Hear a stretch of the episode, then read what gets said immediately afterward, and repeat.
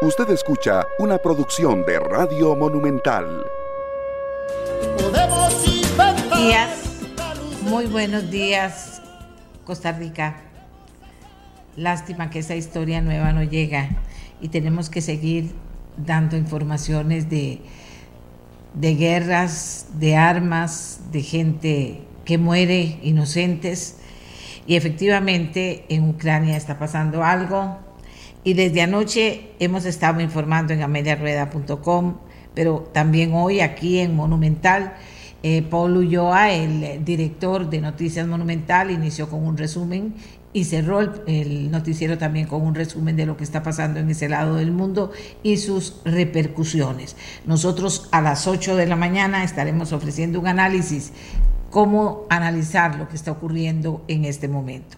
Entre tanto, para los que acaban de conectarse, les debemos decir que ayer a las 9 y 20 de la noche aproximadamente, Putin anunció una operación militar en Ucrania y prometió represalias para quienes interfieran. Eh, de inmediato, Biden dijo, ataque ruso a Ucrania causará catastróficas pérdidas de vida. El precio del barril del petróleo supera los 100 dólares por operación militar rusa en Ucrania. El presidente de Ucrania dice Rusia atacó de forma cobarde y suicida como lo hacía la Alemania nazi. Ojo, qué aseveraciones más serias. Y aunque se hablaba de masacre, finalmente se dice que 18 personas murieron en este ataque militar cerca del puerto ucraniano de Odessa y de última hora se informa que un avión militar ucraniano se estrelló cerca de Kiev con 14 personas a bordo. El presidente de Francia también de última hora, Emmanuel Macron, promete una respuesta sin debilidad al acto de guerra de Rusia en Ucrania.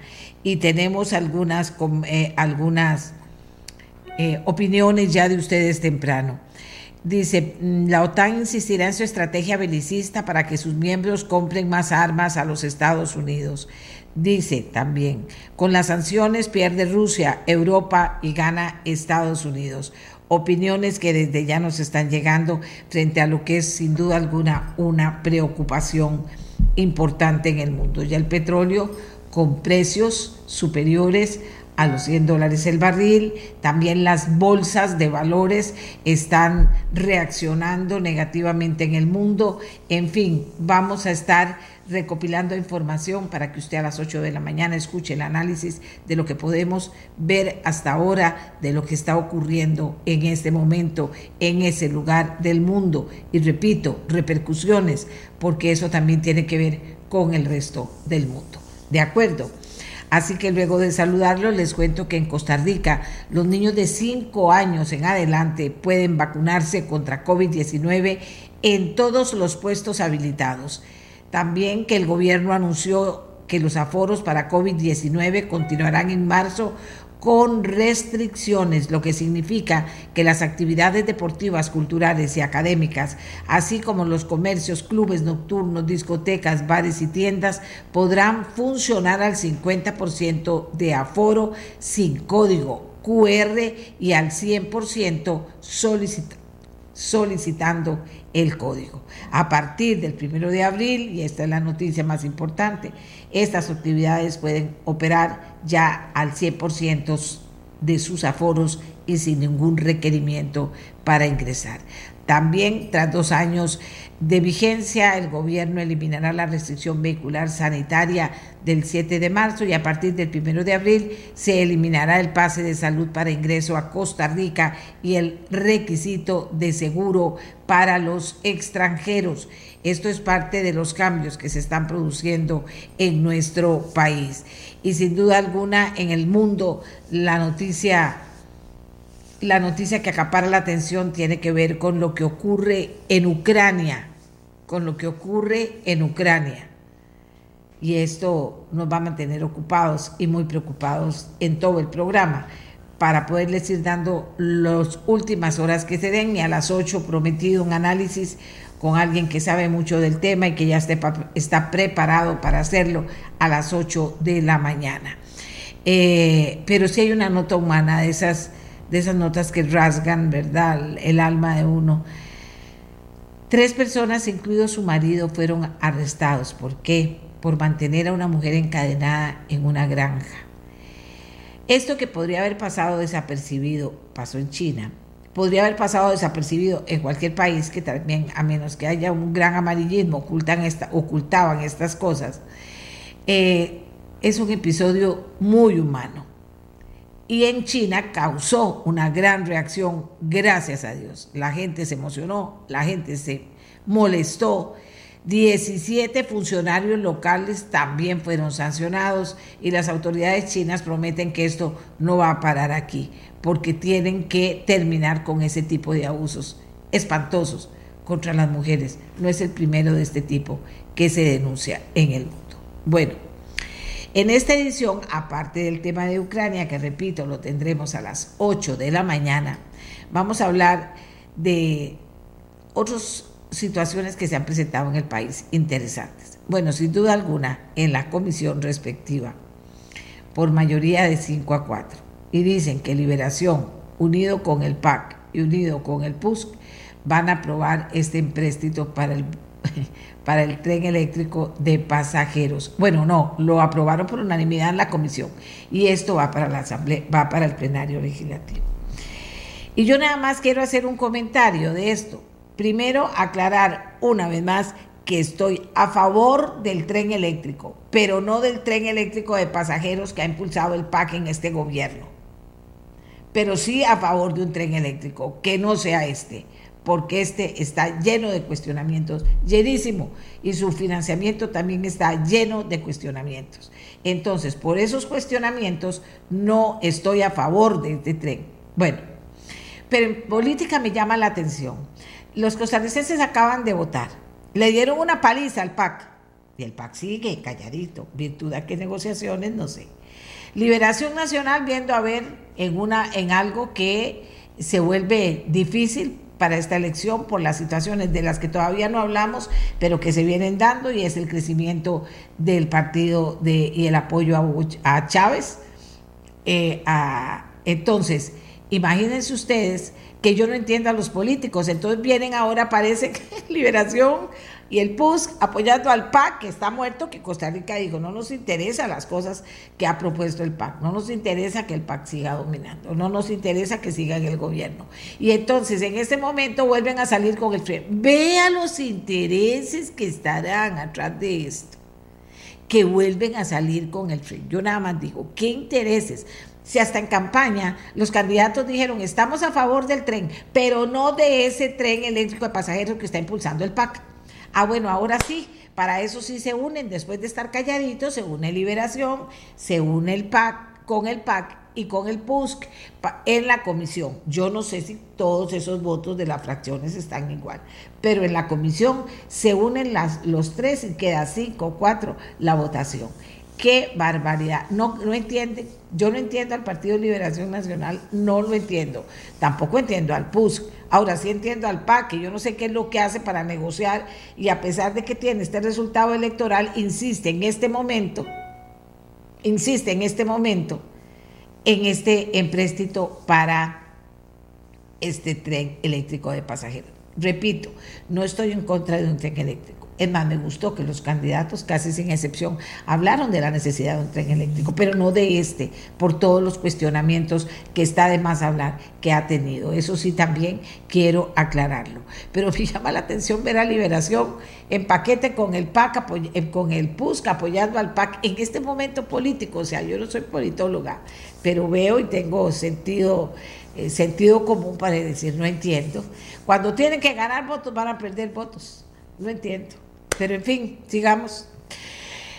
Ayer se habló de mensajes de odio en el programa, pero también se habló de un estudio que se ha hecho de lo que pasa con estos mensajes de odio en Costa Rica.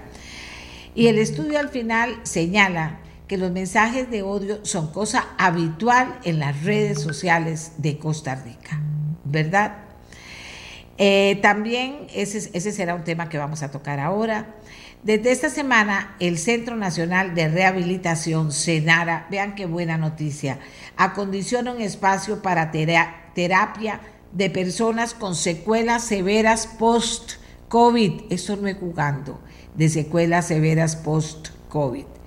Y el Senare, muy bien Senare, un aplauso, acondiciona un espacio para terapia de estas personas con secuelas severas post-COVID. Bueno, ya lo decíamos al inicio del programa, tras casi dos años de vigencia, el gobierno eliminará restricción vehicular sanitaria a partir del 8 de marzo. Esta y otras medidas fueron anunciadas en el día de ayer y también en el programa vamos a desarrollar toda esta información para que usted esté atento. Y que esto no significa, y quiero ser clarísima, que se abandone el lavado de manos.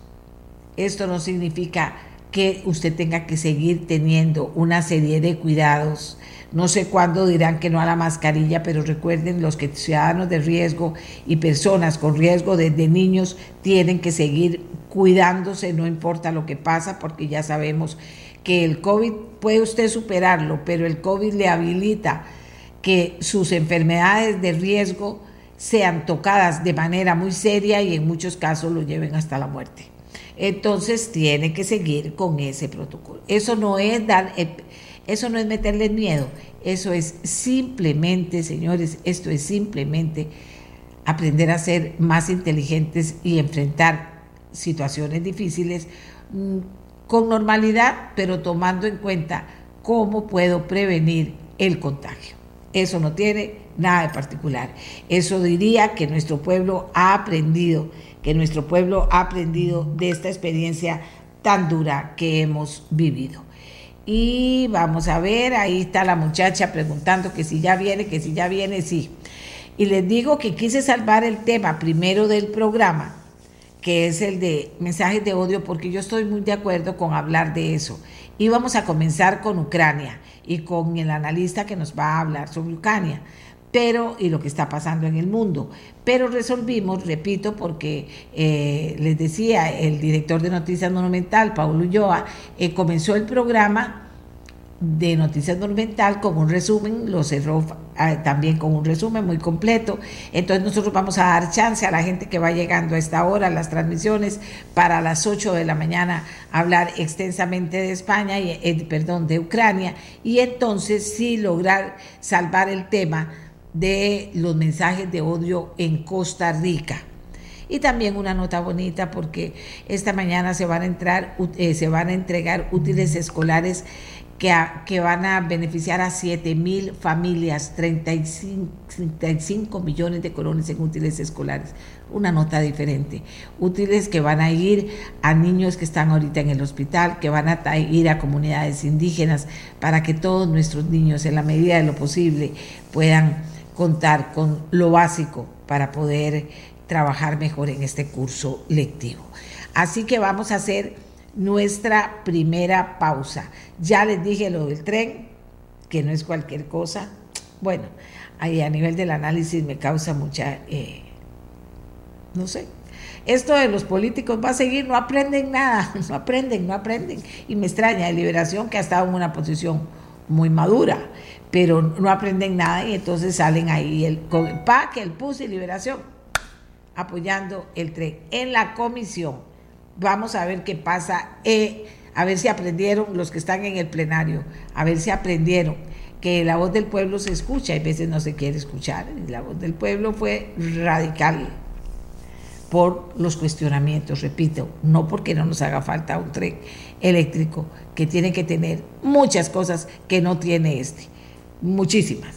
Y sobre todo en el tema de financiamiento, de dónde vienen las platas, de quién paga después, si nosotros tenemos que terminar financiando los pasajes, cuánto sería, cómo sería. Todo aquello que quedó ahí en una, en una nebulosa y que lo poco que pudimos saber cuando entraba el análisis de gente independiente, con pensamiento independiente, decía, no, ese no es el momento, hace falta un tren, pero no es este tren.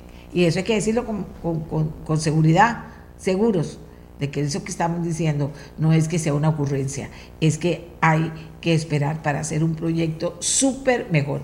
Y este proyecto del que estamos hablando es de financiamiento para ese tren. Tampoco no hace falta ahora esas cosas. Hasta que no tengamos claro, como siempre, con transparencia, para dónde vamos, qué vamos a hacer, cómo lo vamos a hacer, de dónde vamos a sacar la plata, quién va a pagar los pasajes, cuánto van a costar los pasajes, y que sea un proyecto de esos magníficos donde todo un pueblo se involucra y está a favor porque está bien hecho, bien claro, bien concebido, bien financiado, y el pueblo va a ser el que salga beneficiado. ¿Es el fin de los proyectos o no? ¿O es que salgan beneficiados otros? No sé. Hagamos la pausa, Costa Rica, y nos vamos a ir a conversar sobre los mensajes de odio en Costa Rica, porque ese es un tema que no podemos dejar de lado. ¿De acuerdo? Gracias por estar con nosotros, gracias por todos los comentarios que recibimos desde la madrugada, que si llegó la tercera guerra mundial, que si no llegó, no pensemos en eso. Que la mente del planeta piense en que tenemos que vivir en paz y eso ya será suficiente, aunque los que tienen armas, de ahí está feliz Estados Unidos vendiendo armas, por eso tenemos a un Biden guerrerista, pero aparte de eso está también, y eso hay que tenerlo claro, eh, eh, sin eso ni quitarle ni ponerle a lo que hizo Putin y a lo que está señalando que podría hacer, pero también a la otra parte de la medalla. Y resulta que el hijo de Biden es un súper, súper, súper empresario que está en Ucrania hace años trabajando y que resultaría súper, súper, súper, súper beneficiado en caso de que Estados Unidos eh, sea el, el, que esté defendiendo, apoyando y también apoyando o con contactos muy cercanos con la dirigencia de ese país eh, de Ucrania. Entonces, para que tengamos todo claro, ¿verdad? Que aquí no hay santos, ¿verdad? Aquí no hay santos ni, muy intencionados. El tema es que, el tema es que estas chispas pueden eh, comenzar incendios muy serios y muy graves. Esos son los temas. Hasta dónde, por eso te digo, no pensar en la guerra, pensar en que esto se va a elucidar pronto, se va a poder sostener y no va a haber guerra ni matanzas ni, ni, situaciones de riesgos económicos fatales en el mundo. El, barril de crudo ah, ya subió más 100 dólares, las bolsas de valores están contrayendo, en fin, no es jugando. El análisis lo tendremos a las 8 de la mañana, pero usted recuerde las dos caras de la medalla. Bueno, al final usted toma parte, usted dice, ah, bueno, yo prefiero esto que lo otro, no sé, pero, pero tome en cuenta que la cosa es redondita que no es que hay santos aquí, y ni que comenzar a despotricar y a pensar en guerras y que aquel y que asesino y que maldito y que eso, que ese no es el tema. Hay que tratar de ser profundos, entender y sobre todo vibrar. La vibración ayuda, la vibración ayuda. Vibrar con una conciencia de paz y con una conciencia antiguerrerista. Pero en estos señores hay intereses económicos, hay gente que vende armas, que está en eso, fomentando guerras para vender más armas, hay gente que quiere apoderarse de países para sacarles y extraer potencias, para sacarles y extraerles sus riquezas naturales. Todo eso también está en juego, para que lo tengamos en cuenta. Hacemos la pausa, hacemos la pausa. Y cuando regresemos vamos a hablar de otro tema importante en este momento en el mundo, los mensajes de odio. Ya volvemos.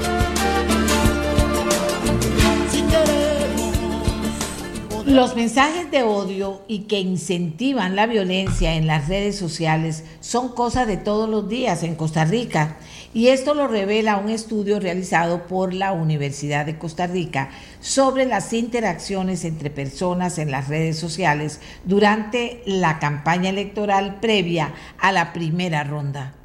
Expertos de la Universidad de Costa Rica y de las Naciones Unidas lamentan que esta situación vaya en aumento y que las redes sociales maximicen este tipo de mensajes. Vamos a conversar con Larisa Tristán. Ella es la coordinadora del Observatorio de Discursos de Odio y Discriminación para que nos vaya eh, detallando cuáles fueron los, los hechos que descubrieron o que arrojó este estudio que sean interesantes de conocer por la población costarricense y de valorarlos, por supuesto. Larisa, muy buenos días. Cuéntenos. A todas las personas que nos están escuchando. Eh, sí, yo ahora que estaba escuchando eh, la, la, introducción, antes de que se pasara a pauta comercial, em, que bueno, estamos en este momento, nos despertamos, o más bien en, en Europa se, durmieron con esta, con esta guerra entre Rusia y Ucrania. Eh, de hecho, la iniciativa surge por una disposición de la Oficina de las Naciones Unidas contra el Genocidio, precisamente porque mucho de este discurso del odio luego puede escalar hacia interacciones más violentas en el espacio real, ¿verdad? O vemos discurso de odio no solo en las redes sociales, sino que ah, se puede ver en la feria, en el bus, en cualquier espacio cotidiano. No, es necesario separar lo que pasa en redes sociales de lo que pasa en el entorno más amplio. Entonces ahí fue donde la Universidad de Costa Rica y, la, y las Naciones Unidas unimos esfuerzos para crear este observatorio que no tiene un fin punitivo, porque en Costa Rica no se penaliza el discurso al odio. Hay varios proyectos de ley en la Asamblea Legislativa, o hubo, pero no pasaron a ser ley. Y también porque la Convención Interamericana de Derechos Humanos, en su artículo 13, respalda la libertad de expresión. Lo que pasa es que la libertad de, expresión no es absoluta y tiene un límite. Y cuando ya incurrimos en discursos del odio es cuando ya estamos hablando de otro tipo de, abuso de la libertad de expresión, porque lesiona los derechos humanos, porque causa, tiene consecuencias violentas, incluso hasta físicas, en, el, en el espacio y en las interacciones. Entonces, este observatorio se crea precisamente con el objetivo de monitorear estos discursos. Como dije, no tiene un objetivo punitivo, sino más bien pensar estos discursos como un síntoma de algo muchísimo más amplio que nos refleja como sociedad. Claro, tiene, tiene toda la razón. Ahora, crean un observatorio. ¿Cuál es la función, antes de entrar al detalle del estudio, cuál es la función en general de este observatorio? Sí, este observatorio pertenece a un observatorio más amplio del Centro de Investigación en Comunicación SICOM de la Universidad de Costa Rica, que es el Observatorio de la Comunicación Digital. Muchos de los procesos a partir de los cuales nos comunicamos ahora pasa por la esfera digital. Entonces, como parte de ese observatorio más amplio, creamos este observatorio que monitorea los discursos del odio, que nos interesa ver, bueno, ver cómo, cómo se expresan, precisamente ahora le podemos poner un nombre. Es algo que está muy arraigado en nuestra cultura, sobre todo en la cultura costarricense, que somos muy dados a la chota, ¿verdad? Eh, entonces ahora podemos ponerle un nombre a algunas interacciones que escalan más allá de la chota y pueden ser violentas. Y el punto es eso, es nombrarlos, identificarlos y ver cómo podemos erradicar conductas que normalizan este tipo de interacciones. De nuevo, no se trata como de algo punitivo, de castigar o de señalar, sino ver cómo desarticulando ese tipo de interacciones podemos tener una convivencia muchísimo más armónica y sobre todo una posibilidad de dialogar desde otro punto de vista, o sea, un diálogo que no sea a partir del insulto, del ataque, sino a partir del intercambio de ideas. Es decir, tuvimos unas elecciones con 25 candidatos en las cuales se presuponía que 25 personas tenían un punto de vista diferente.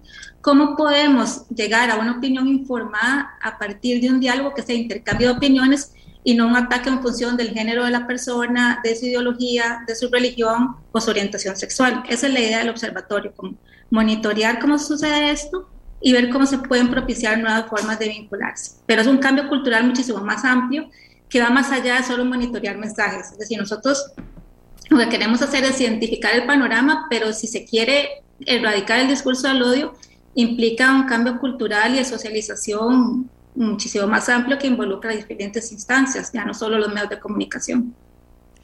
Claro, Larisa, eh, yo pretendía en este momento haber eh, introducido varias voces de educadores, básicamente, porque creo que cuando hablamos de cultura también tenemos que hablar necesariamente de educación y que todo esto que plantea usted, de que en vez de insultarnos, respetuosamente podamos resolver conflictos en todos los niveles, desde el básico personal al, entre los países del mundo, pues eh, eh, tiene, que, tiene que ser posible. Usted lo plantea y yo creo en eso. Pero el tema es que aquí en Costa Rica, además, la chota está tan entronizada, yo no sé desde hace cuánto, que el, bullying ha llegado a adquirir espacios tan serios en los medios de comunicación que son que somos las ventanas a la gente.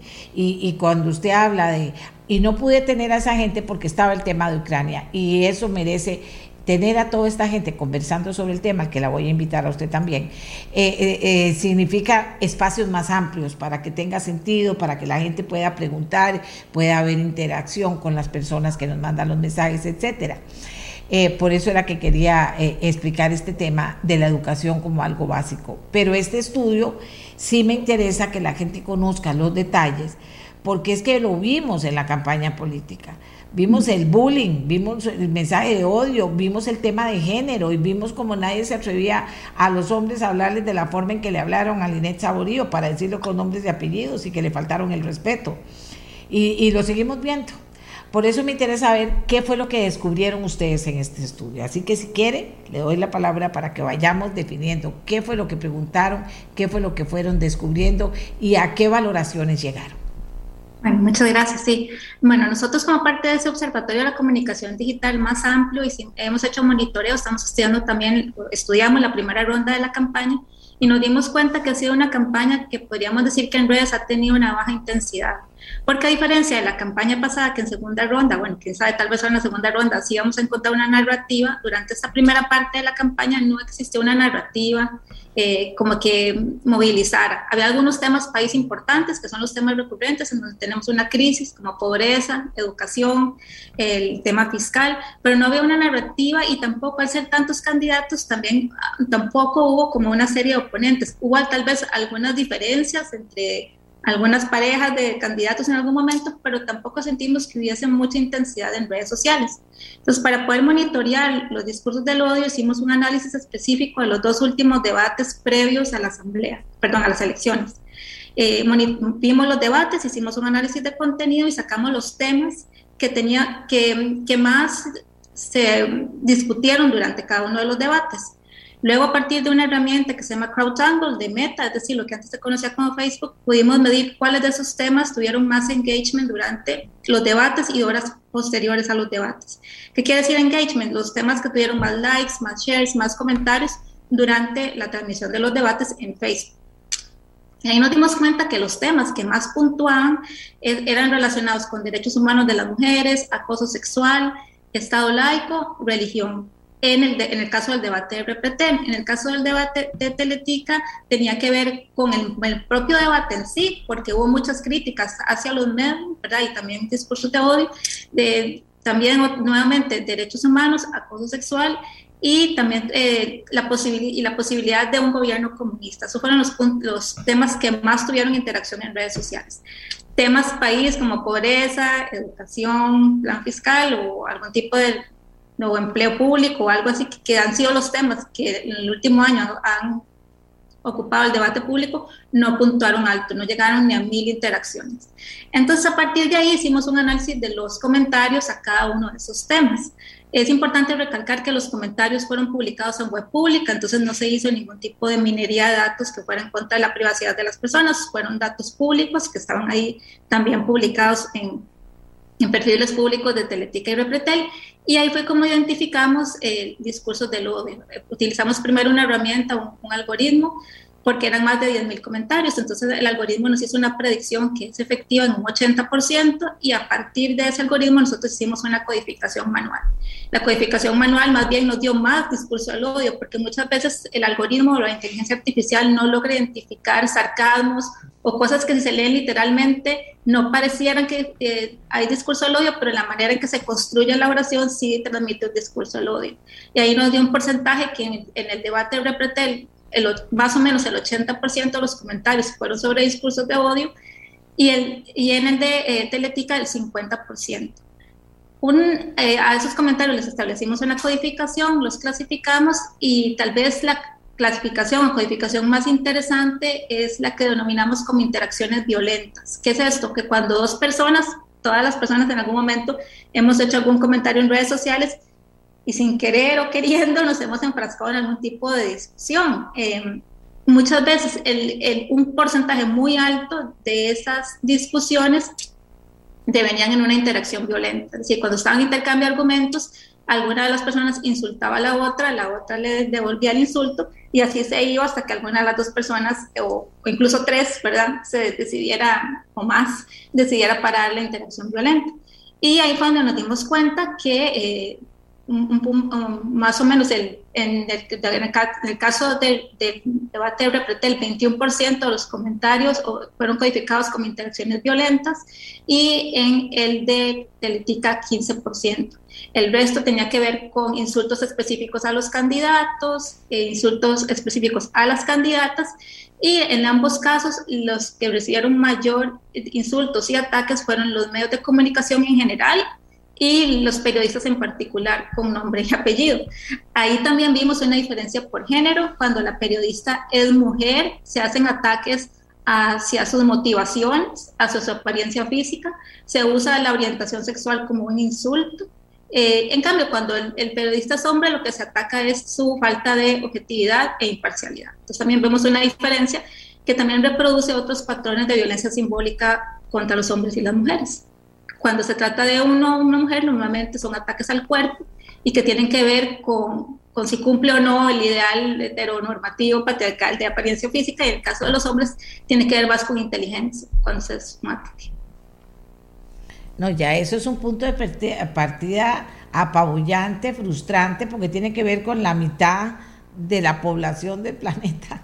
Eso se, puede extrapolar a todas, a todas las mujeres. Pero en el caso de esta situación, ¿cómo lo valoran ustedes? ¿Cómo valoran eh, que esto pase. Simplemente podemos decir machismo, es más del machismo, vivimos en el machismo y, y, o, pueden ir un poquito más allá porque la verdad es que en lo que vimos, voy a hablar de lo que todo el mundo vio y no en lo particular que tal vez con los periodistas no fue tan obvio, eh, la gente, todo el mundo no lo vio, pero en los debates nosotros lo que vimos fue que eso pasó y todo el mundo quedó como si nada quedó como si nada, no, no dieron un paso adelante los candidatos en un momentito, señor candidato, sea el que fuera, no le permitimos que trate hacia una compañera porque no está tratando igual a todos los demás. Por decirte algo, eh, ¿cómo lo ven ustedes?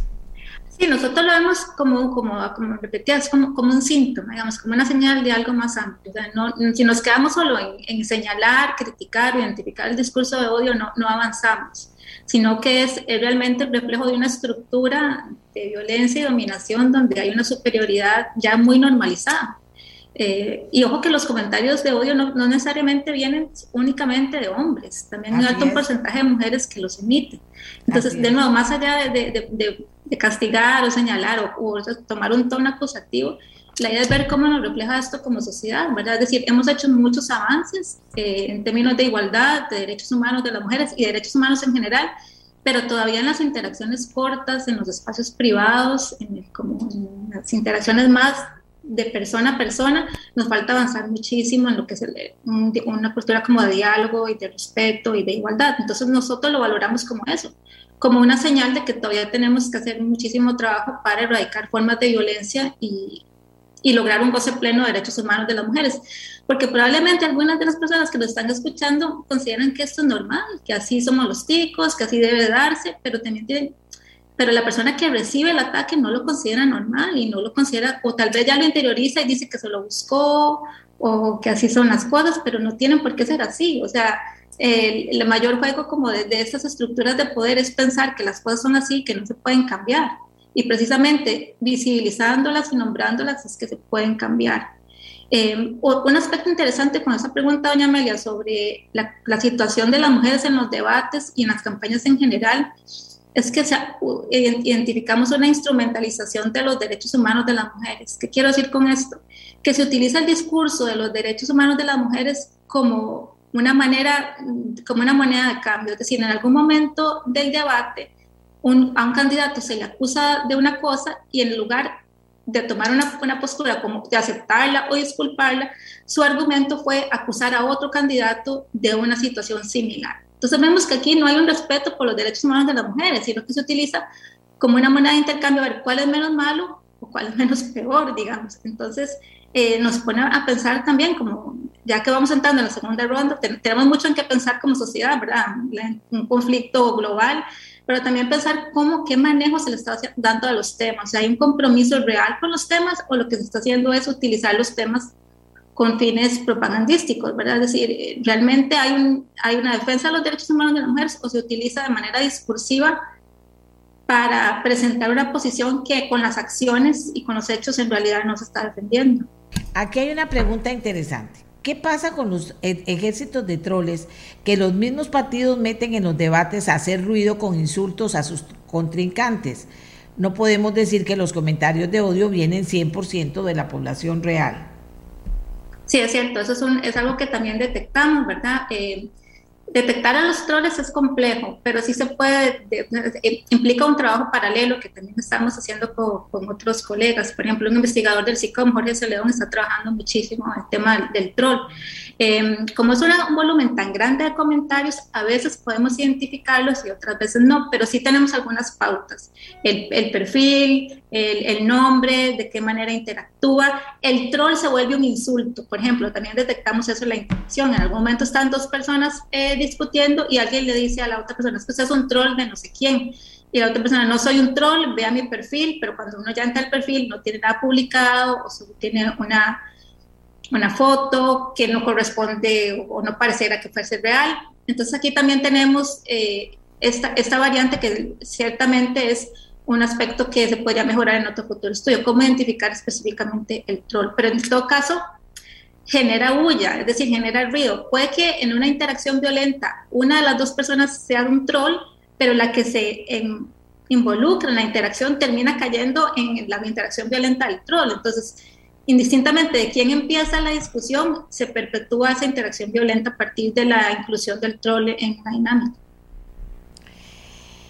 Vamos a ver, aquí hay muchos comentarios de todo y de que eso se sigue dando y eh, que la, eh, eh, digamos, que eso está tan estructuralmente instituido que, que, no hay reacción. O sea, no sé si aquí en todos los países pasa lo mismo, que el tico no reacciona, no reacciona el, no reaccionan los compañeros de una persona en un debate, no reacciona el que está dirigiendo el debate un momentito, pídale disculpas Ah, no, si no, no sigo el debate, pídale disculpas.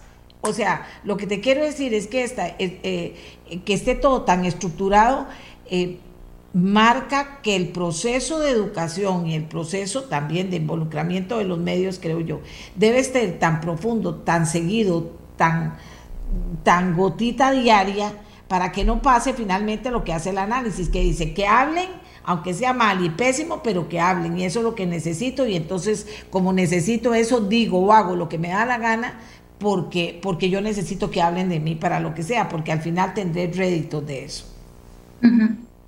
Sí, pero eh, ahí, sí tenemos que darle un, digamos, como un buen un punto a favor a las audiencias de los debates, porque sí, sí identificamos posturas muy críticas con esas acciones que dejaron pasar en los debates violencia contra la candidata. Lo que pasa es que a la hora de, emitir esa crítica contra la manera en que se condujo algún debate o alguna interacción, la crítica es violenta hacia la persona periodista. Entonces, eh, de nuevo, es como, es ciertamente como un, círculo vicioso, incluso una, una bola de nieve, porque la pregunta es, ¿por qué no logramos o por qué más bien no plantearse el reto de emitir una crítica que no vaya desde el lugar de un insulto. Ciertamente está muy arraigado en la cultura costarricense, ¿verdad? Así, así nos relacionamos. Alguien incluso puede decir, ah, así somos, esta es la manera de relacionarnos, hay que tener, ser más relajados y no ver esto como con cierto tono dramático. Y esa podría ser una postura, ¿verdad? Ver, de verlo como como algo que es propio de la interacción y, y, no, y no darle mucha seriedad. Lo que pasa es que lo que se normaliza a partir del lenguaje luego se normaliza también a partir de acciones eh, en, el espacio cotidiano, ¿verdad? Y en, violencia que ya se puede volver, volver física. Entonces, más bien el reto sería cómo emitir una crítica que sea constructiva y que no, no incurra en el insulto. Ahora, ustedes que están estudiando tanto el tema y muy bien, me parece excelente porque con esto no se puede parar, hay que seguir a ver si logramos incidir de alguna manera en que haya un cambio, una reeducación eh, eh, sobre este tema, porque la chota en Costa Rica, la chota en Costa Rica desde toda mi santa vida, ¿verdad? O sea, es una forma. Cada pueblo tiene sus, sus maneras de actuar y de interrelacionarse. La chota en Costa Rica inclusive ahora tiene la contrachota, que es tranquilo, tranquilo, tranquilo. O sea, aquí nadie se preocupe por esas cosas cuando al final terminan ni más ni menos que fortaleciendo toda una estructura que tiene que terminar porque las mujeres en el mundo hace rato dijimos aquí igualdad real para todos y todas y eso no pasa porque entre otras cosas esa estructura se fortalece por hombres y también por muchas mujeres. Ustedes que en otros países hay coincidencia a donde no haya chota o la chota reciba otro nombre, ¿hay coincidencia con lo que pasa en Costa Rica? Sí, sí, sí, sí la hay, claro. Eh, bueno, por ejemplo, en, en el Reino Unido hay muchísimos estudios sobre la eh, análisis específico a las críticas de mujeres periodistas. Eh, yo he estado en congresos, he participado en congresos en los que se da una, una lectura bastante, o sea, bastante crítica, se reproduce el insulto, lo cual nosotros intentamos no hacer porque eso es como darle una plataforma al discurso del odio y revictimizar a la víctima. Esto también sería como un llamado, una solicitud a las personas que informen sobre estos temas. No, no reproducir el insulto, porque a la hora en que se reproduce el insulto se le está dando una plataforma a los emisores de discurso de odio y se revictimiza a la víctima. Eh, pero sí, no necesariamente tiene que ser un, un, país donde haya una cultura de chota o de, o de burla, eh, está muy generalizado el, el, discurso de odio específicamente contra las mujeres.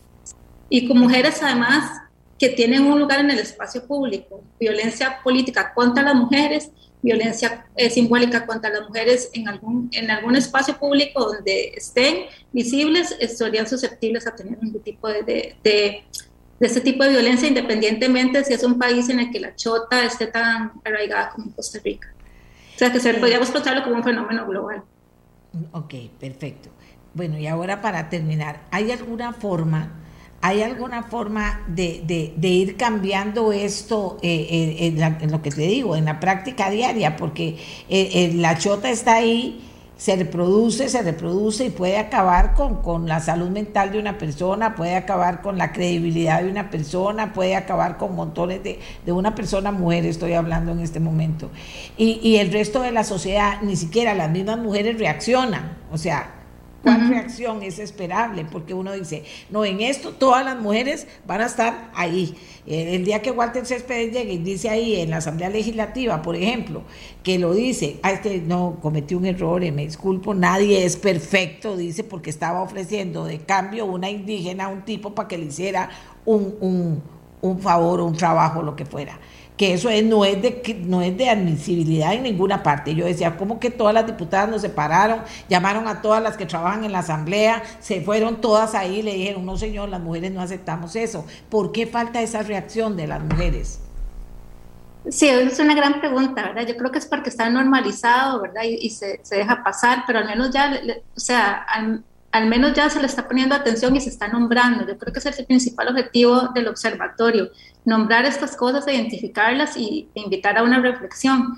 Eh, yo personalmente considero que una de las principales formas para empezar a erradicar estos comportamientos o estas maneras de vincularnos es asumir que lo personal es político. Entonces, que las interacciones que tenemos individualmente, en un círculo de amigos, en la familia, incluso cuando recibimos un chiste, un hombre que pueda estar como de alguna manera suscrito con la causa feminista o con la igualdad, que recibe alguna foto o algún comentario, que no la reproduzca y que también valor, valoremos cómo nos vinculamos en los, en los, espacios más privados, porque solo a partir de ir desarticulando los espacios familiares, los, los espacios de amistad, los espacios online, es que se puede empezar a, a, generar un cambio cultural, donde ya ni siquiera llegue un momento en que no tengamos que hablar de esto porque ya no sea aceptable, ¿verdad? Eh, ese tipo de vínculos.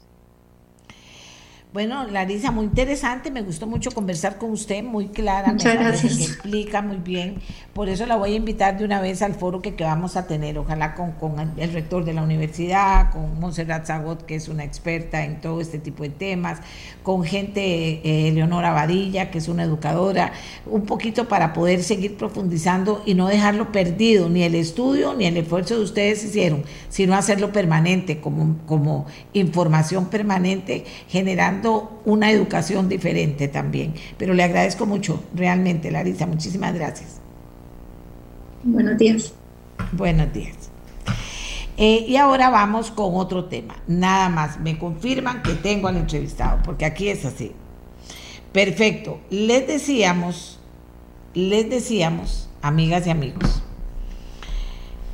que bueno, que aparentemente ya vuelve la normalidad, por lo menos muchas medidas están siendo cambiadas, otras abandonadas que se habían impuesto a raíz de la presencia del COVID que fue caminando, caminando y que nos tuvo dos años en esta situación tan difícil.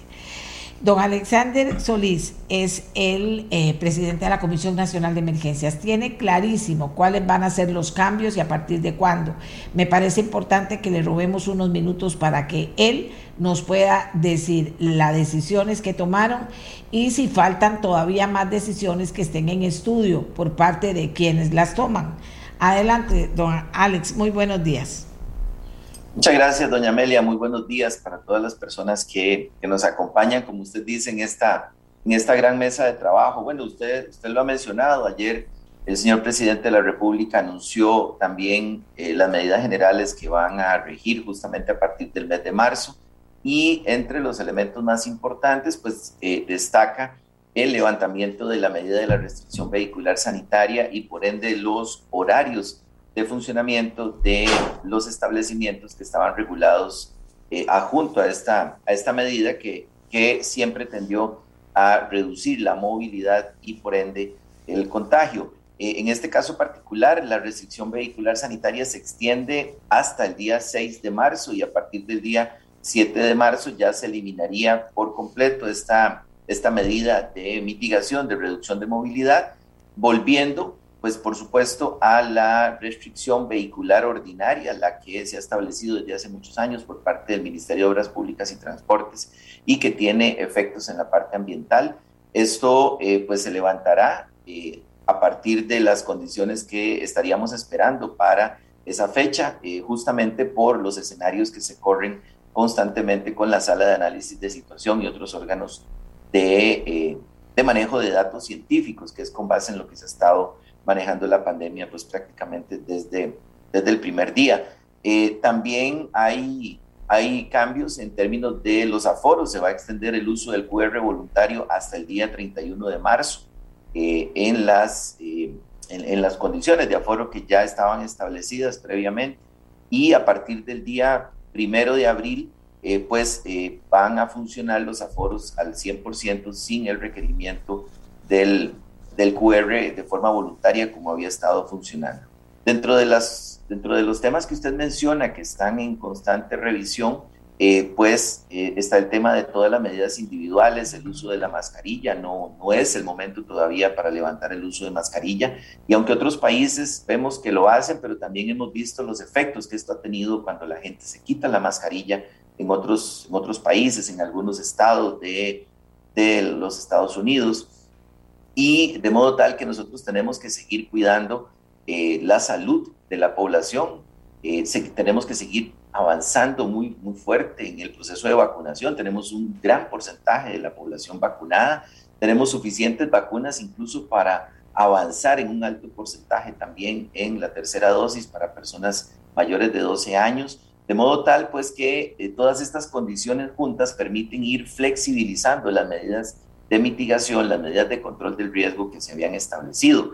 Yo quiero, antes de pasar también a sus preguntas, porque sé que usted tiene mucho que, consultar para sus oyentes, eh, mencionar que en este momento sí tenemos que trabajar todavía más fuerte de lo que hemos trabajado en el cuidado individual, en el cuidado familiar, en no descuidarnos esos pequeños detalles que a veces obviamos, nos quitamos un rato la mascarilla, nos abrazamos con, con un amigo, compartimos tal vez en un espacio más reducido y esos pequeños detalles pueden hacer que enfermemos y eh, pues por supuesto que la amenaza, como, como menciono, sigue presente, sigue habiendo todavía un importante eh, eh, nivel de hospitalización, sigue habiendo todavía un importante nivel de personas en UCI, sin embargo en este momento el riesgo es manejable, la capacidad de respuesta del país es manejable como para empezar a liberar más medidas que permitan pues una, una aceleración de la reactivación económica. Y dentro de lo que están estudiando, ¿usted qué diría? Usted que las tiene todas ahí, todo el universo, ¿cuáles faltan por levantar y cuándo se haría eso? Bueno, básicamente eh, estaríamos, estaríamos en, esta, en esta ruta eh, hacia eh, lo que llamamos la apertura, la apertura responsable, como mencioné, restaría para, el, para partir del mes de abril el levantamiento de los aforos y de las actividades también, perdón, de la regulación de las actividades eh, de espectáculos y otros que pues, ya podrían operar a partir del primero de abril. Siempre, eso sí, con el uso de la mascarilla, el control de la temperatura, eh, en la medida de lo posible, pues mantener los distanciamientos, eh, pero ya eso a partir de una decisión individual, como dije, los aforos en este momento ya se van a liberar, sobre todo para poder avanzar más en la reactivación de las actividades productivas. Y en constante estudio se mantienen los temas eh, de, de, vacunación, por supuesto a la expectativa también de las aprobaciones que den las agencias de regulación sobre eh, las poblaciones que aún no es vacunable, la de menores de 5 años. Estos son temas en donde está la Comisión Nacional de Vacunación y Epidemiología permanentemente analizando todos estos aspectos y nosotros por nuestra parte desde la Comisión de Emergencia pues también avanzando en la logística y la coordinación con la caja para suplir todo lo necesario para avanzar en el programa de vacunación. Ahora, vamos a ver, eh, dentro de todas las valoraciones que ustedes hacen, viene Semana Santa, también viene mucha gente que estamos en pura temporada alta y viene Semana Santa, ¿eso cómo lo valoraron? ¿Hay algún peligro mayor o no? ¿Qué pasa con Semana Santa? Sí, bueno, esa es, esa es una de las, de las razones por las cuales, como, usted lo ha mencionado, lo, lo ha planteado, mantenemos todavía una serie de medidas en constante evaluación.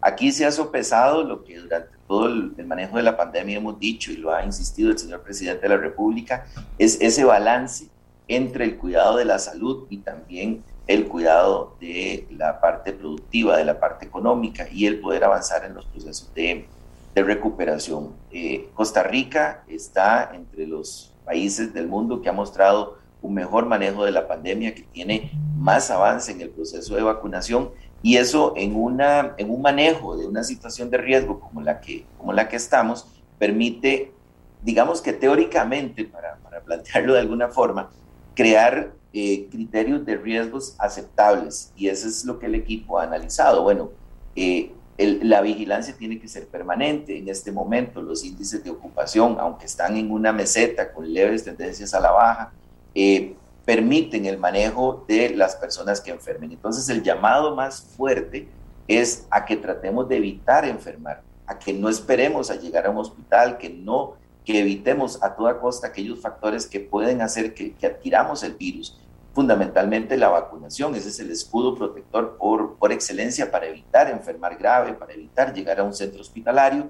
Posteriormente la protección individual y el cumplimiento de las medidas va a ser fundamental de cara a todo eso que usted establece pero también es importante que la economía, la estabilidad social son factores que se conocen en el ámbito de la salud pública como factores determinantes de la salud. Entonces, en la toma de decisiones del manejo de una emergencia hay que balancear todo esto. ¿Y por qué? Vamos a ver, ¿por qué no decirlo de alguna forma, doña Amelia? Hay que asumir algunos riesgos siempre y cuando sean manejables. Y es desde esta perspectiva en la que se toman las decisiones que se anunciaron el día de ayer. Sí, sí, pero eso de Semana Santa, vamos a ver cómo Dios nos ayuda. Aquí alguien pregunta, Brian Segura, consúltele al sector porque aún no es permitido los pasacalles y las procesiones y actividades religiosas. Sí, las, bueno, las, las actividades, las actividades religiosas eh, tienen un, aforo determinado, las actividades eh, de este tipo, pasacalles, ferias y eso está en evaluación permanente. Eh, dentro de lo que usted, de este grupo que usted, ha, usted ha mencionado y formarán parte de las medidas que se tendrán que ir eh, levantando en los próximos días de acuerdo con los escenarios. Estamos manejándonos en un, en un, en un escenario previsorio, además... Eh, don, don Alexander, vea, ¿con qué criterio? Porque es que los criterios son el mismo, que la gente no esté pegada eh, o sea, ¿con, qué criterio diferencian unas cosas de otras? Eso es lo que me queda todavía a mí un poco, no me queda muy claro. Sí, desde el inicio de la, de la, pandemia, más o menos en las primeras dos, tres semanas, se creó con un equipo de, de personas expertas en manejo de riesgos, se creó una matriz de, riesgo. Y esa matriz además eh, es un instrumento al cual se le asignan unos factores, por ejemplo, la posibilidad de mantener el distanciamiento, la posibilidad de mantenerse sin, sin mascarilla durante periodos prolongados o la posibilidad del uso de mascarilla y otra serie de factores eh, que, que, median en este, se le asignan unos, unos porcentajes desde el punto de vista técnico y algunos factores de mitigación. Y entonces eso hace que algunas actividades se puedan considerar de altísimo riesgo, otras de riesgo alto, otras de moderado y otras de bajo riesgo. En función de eso es que se han ido haciendo los análisis. En el momento en el que estamos, nosotros eh, Balanceamos también con datos de la Universidad de Costa Rica y otros grupos de científicos de datos el impacto de las medidas. Entonces, en esa línea es que se pueden ir balanceando. Eh, estamos trabajando en la, bueno, el Ministerio de Salud sobre todo está trabajando en la resolución definitiva que se publicará en los próximos días, donde se incluyen todas las actividades a detalle. Eh, por supuesto, en espacios como este, en espacios como la conferencia de prensa de ayer, el detalle de las actividades no se puede manejar, por eso se maneja en términos generales. Y eh, lo que sí es claro es que la ampliación de las actividades sin los aforos estaría a partir del primero de abril. Le voy a decir una cosita. Aquí la gente me dice, el sábado pasado todo el mundo ahí abrazado, gritando, brincando, eh, sin mascarilla y todo eso pasó y no pasa nada. Digo yo porque se predica con el ejemplo. O sea, ¿cuál es la diferencia entre un concierto, entre un, una actividad de estas y una procesión, por ejemplo? Porque aquí ya la gente católica está molesta. Y una, una procesión, ¿cuál es la diferencia para que unas cosas se permitan y otras no? Sí, yo lo que le diría a las personas que, que en este momento están participando con nosotros en este programa es que eh, pues el anuncio que se hace es en términos de medidas generales, la resolución va a conllevar todos esos detalles. Y por supuesto que el tema de que se predica con el ejemplo lo compartimos previamente. Todas las personas que el sábado, como usted menciona, eh, incurrieron en estas actividades están asumiéndolo como una decisión personal. Las medidas se establecen, la supervisión existe, por supuesto, y aquí, doña Amelia, yo le digo a usted con toda apertura y sinceridad, una concentración masiva no se puede detener en el último momento. Se establecen las medidas y si se incumplen las medidas, se sientan las responsabilidades. Para eso hay videos, hay documentación y por supuesto el desarrollador del evento, las personas responsables de este evento, pues tendrán que dar cuenta ante las autoridades sanitarias. Definitivamente una violación de las normas, igual que ha pasado en otros lugares del país, igual que las personas a veces se han tirado a la calle hacer cosas que no son procedentes. Pero lo que yo rescato de esto es que son las menos, son menos personas las que incurren en esa falta y hay muchas personas que sí cuidamos a otros.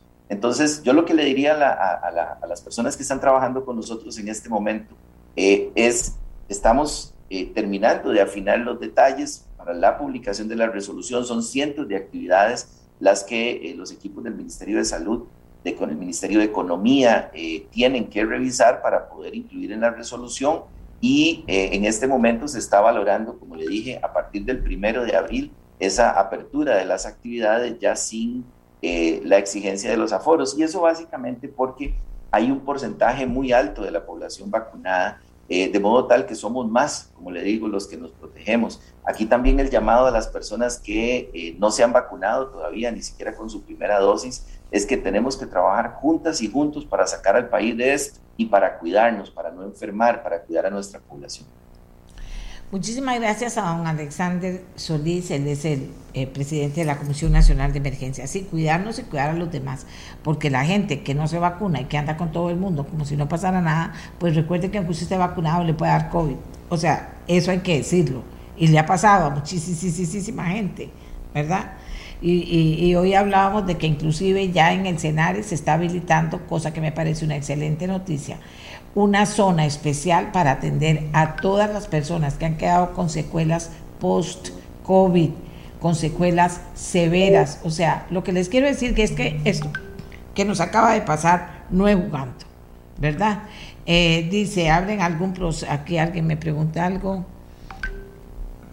Y alguien más, castigan al organizador. Bueno, ya eso lo dejamos porque tengo ya listo, no pasa nada. Aquí en Costa Rica no pasa nada en esas cosas, es pura...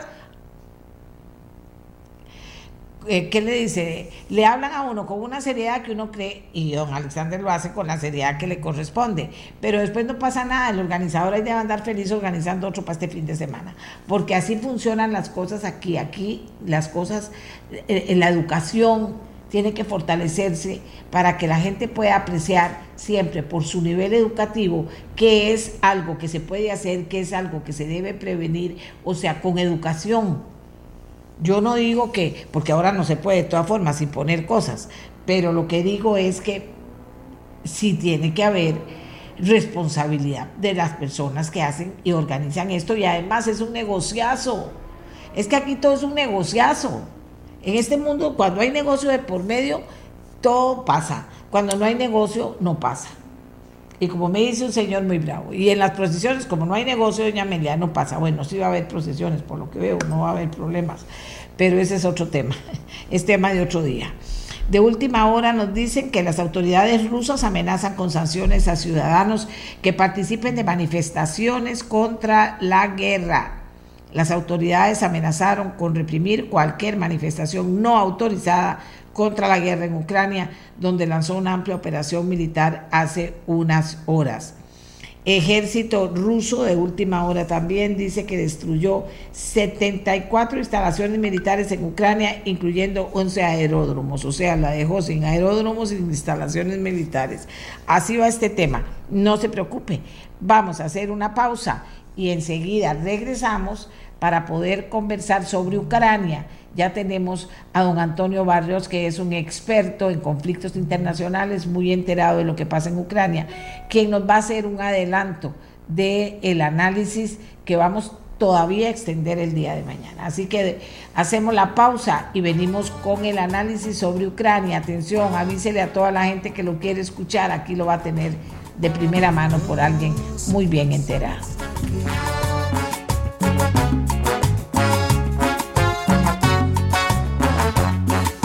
Amigos y amigas, pues lo que ustedes han estado esperando y han estado preguntándome, ¿qué pasa con Ucrania? ¿Qué pasa con Ucrania? Pasan muchas cosas con Ucrania. Don Antonio Barrios es un doctor eh, especialista en muchísimos temas, pero con una especialidad en conflictos internacionales, que hace que él nos pueda ubicar en el tema hoy, la actualidad hoy. Ya él nos analizó el conflicto hace unos días, pero hoy que nos ubique en la realidad, ¿qué pasa hoy una vez que toma la decisión que toma Putin, las, las, respuestas que se han dado, qué podría generar esto, alguna reunión que pare el conflicto. ¿Qué es lo que don Antonio, que conoce muy bien la, la situación, nos puede introducir o nos puede introducir en ese tema esta mañana? Don Antonio, buenos días y adelante. Buenos días, eh, doña Amelia, y un saludo a, los radioescuchas. Sí, eh, bueno, al, comentario que usted hizo, muy lamentable que se haya tomado la decisión de la, de la intervención militar, por cuanto eh, hace algunos días Putin había manifestado que la intervención que iba a hacer en algunos de, las, de, las, de los territorios en disputa, por ejemplo, como Donbass o o Lugansk y principalmente pues eh, Donetsk, que son los territorios que han estado en disputa desde 2014, eh, iban a hacer, digamos, eh, una intervención militar, pero para, para tratar de imponer la paz, debido a que han habido algunos ataques en algunos sitios civiles provenientes del lado ucraniano, por decirlo en estos términos. Resulta paradójico decirlo ahora, el lado ucraniano, porque finalmente los territorios que ya mencioné que están en disputa, pues siguen siendo, eh, de acuerdo al derecho internacional y de acuerdo a la comunidad internacional, pues territorios ucranianos que de forma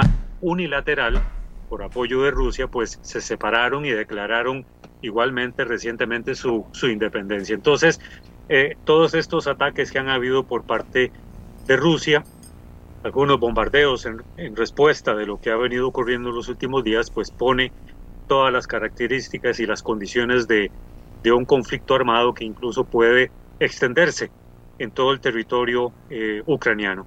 Y esa es la parte, digamos, que preocupa porque esto puede llevar a Ucrania una, a una guerra civil que no se desea, que no estaba tampoco eh, eh, dentro de los planes de, por lo menos del gobierno ucraniano, y bueno, todo apunta de que esto puede pues llevar a una, a una situación de guerra civil que incluso le sirve a Putin también para justificar eh, eh, y tomar como plataforma en los territorios que ya mencioné, Donetsk, Lugansk o la ciudad de Donbass, como plataforma para entonces continuar una, una escalada bélica en todo el territorio ucraniano. Vamos a ver, ¿y el resto del mundo cómo ve usted que pueda, o sea, son horas importantes las horas que siguen para que se pueda llegar a algo que impida que esto continúe o esto ya empezó y no para? Bueno, es que es muy, es muy difícil decirlo porque la cumbre que se suponía ayer, bueno, para efectos de cambio horario tuvo que haber sido ayer, no hoy, eh, eh, no, como, que no arrojó mayor resultado y ya estaba, digamos, dentro de los planes de Putin llevar a cabo la intervención. Eso estaba ya planteado. Echar para atrás, digamos, es un poco dejar en, tela de duda, digamos, la, capacidad, la toma de decisión de Putin de, intervenir en, el país. Lo que está ocurriendo a nivel internacional, bueno, aparte de que la mayoría de los países no pueden hacer mayor cosa respecto a esta situación, es simplemente pues la reunión de emergencia del Consejo de Seguridad de Naciones Unidas, como es usual que ocurra, eh, en la cual pues ahí va a haber una serie de equilibrios interesantes respecto de si cabe la posibilidad de una resolución que condene los actos de, de, Vladimir Putin en estos territorios, lo cual habría que ver cómo está el balance de poder dentro del mismo Consejo de Seguridad, si los aliados de Rusia pues van a vetar cualquier tipo de resolución, eh, lo cual pues eso es normal que ocurra en el Consejo de Seguridad, vetar dependiendo de cómo está el equilibrio de poder y cómo están repartidos este, las decisiones eh, entre los miembros permanentes y no permanentes del Consejo de Seguridad. Entonces, eso está, digamos, de momento en discusión y eso muchas veces toma un buen tiempo algún tipo de resolución que tendría que ver, digamos, Rusia si logra que sus aliados veten cualquier tipo de resolución. Si, hay, si se veta algún tipo de resolución que tienda a condenar los ataques de Putin en, estos territorios, pues digamos que en términos de diplomacia estaría ganando Putin respecto a esto, pero si se da algún tipo de condena, eh, pues sí, ya hay una situación que podría justificar una profundización de las sanciones eh, que la Unión Europea y el mismo Estados Unidos estarían tratando de imponer sobre Rusia, que de todas maneras ya hemos sabido, doña Meli, históricamente que eh, la Unión Europea y, Estados Unidos no necesita tampoco de una resolución de Naciones Unidas para imponer sanciones, es decir, la Unión Europea puede hacerlo de forma unilateral. Lo que pasa es que eh, sería mejor, digamos, que exista un apoyo de la comunidad internacional a través de una resolución, eh, porque eso puede llegar a tener incluso más peso, pero tampoco requieren de ninguna, de, ninguna, de ninguna resolución de Naciones Unidas y eso lo puede hacer de forma unilateral Estados Unidos e incluso los países de la, de la Unión Europea. Vamos a ver, dice, Putin siempre dijo que no estaba de acuerdo con que la OTAN mandara armas a Ucrania, pero sí lo hicieron. Él quiere una Ucrania, neutral. ¿Eso será posible? Bueno, no es la primera vez, doña Amelia, y eso es, eso es interesante porque me permite profundizar en otro detalle. Desde que Ucrania en algún momento quiso pedir ser parte de la OTAN, ya en el 2003 aproximadamente, sabiéndose el lo sensible que es Ucrania a los intereses históricos, eh, sagrados, políticos, eh, militares, geopolíticos de Rusia, pues ya se había manifestado en algún momento de que Ucrania no podía ser parte de la OTAN. De hecho, hay un artículo muy bueno que salió en la, en la revista Foreign Affairs hace un tiempo, que lo escribió el mismo Henry Kissinger, hablando de que Ucrania, con Ucrania había que aplicar lo mismo que se hizo con Finlandia, es decir, en 1947 Finlandia optó por la neutralidad frente a Rusia eh, por razón militar, eh, eh, donde cuando se crea la OTAN, pues prácticamente Finlandia no puede ser parte de ella, y se habló de la finlandización de Ucrania en el entendido de que Ucrania, por la posición geográfica que tiene y por el valor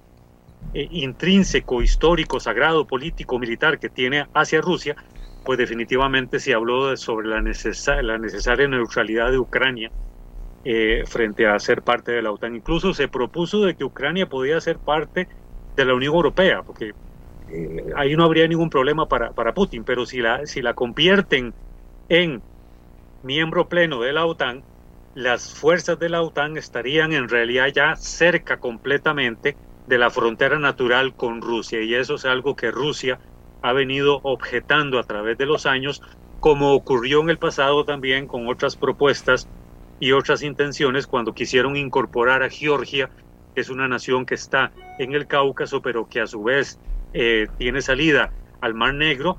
Ahí se opuso Rusia y ahí se dio una guerra en el 2008.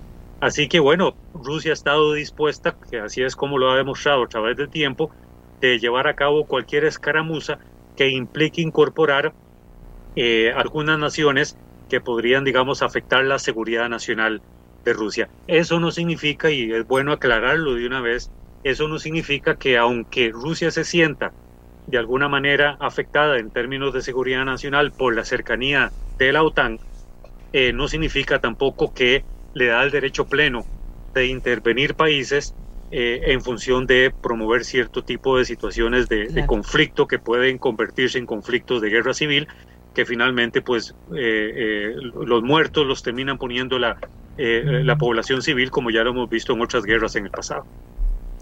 Bueno, o sea, ¿qué panoramas estaría viendo Putin cuando toma esta decisión? ¿Qué escenarios, ¿qué, escenarios, tendría enfrente Putin cuando toma esta decisión de anoche? O sea, ¿qué es lo que pretende finalmente?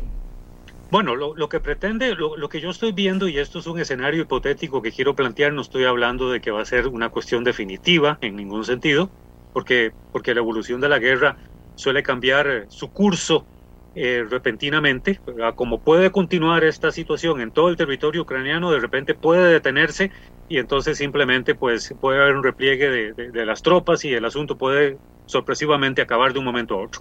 Pero lo que yo sí creo es que lo que está buscando eh, Vladimir Putin, bueno, primero es tratar de salvaguardar los territorios que están en disputa, que hace poco fueron declarados como independientes, y en donde se declara la República de Donetsk, la República de Lugansk con su ciudad Donbass.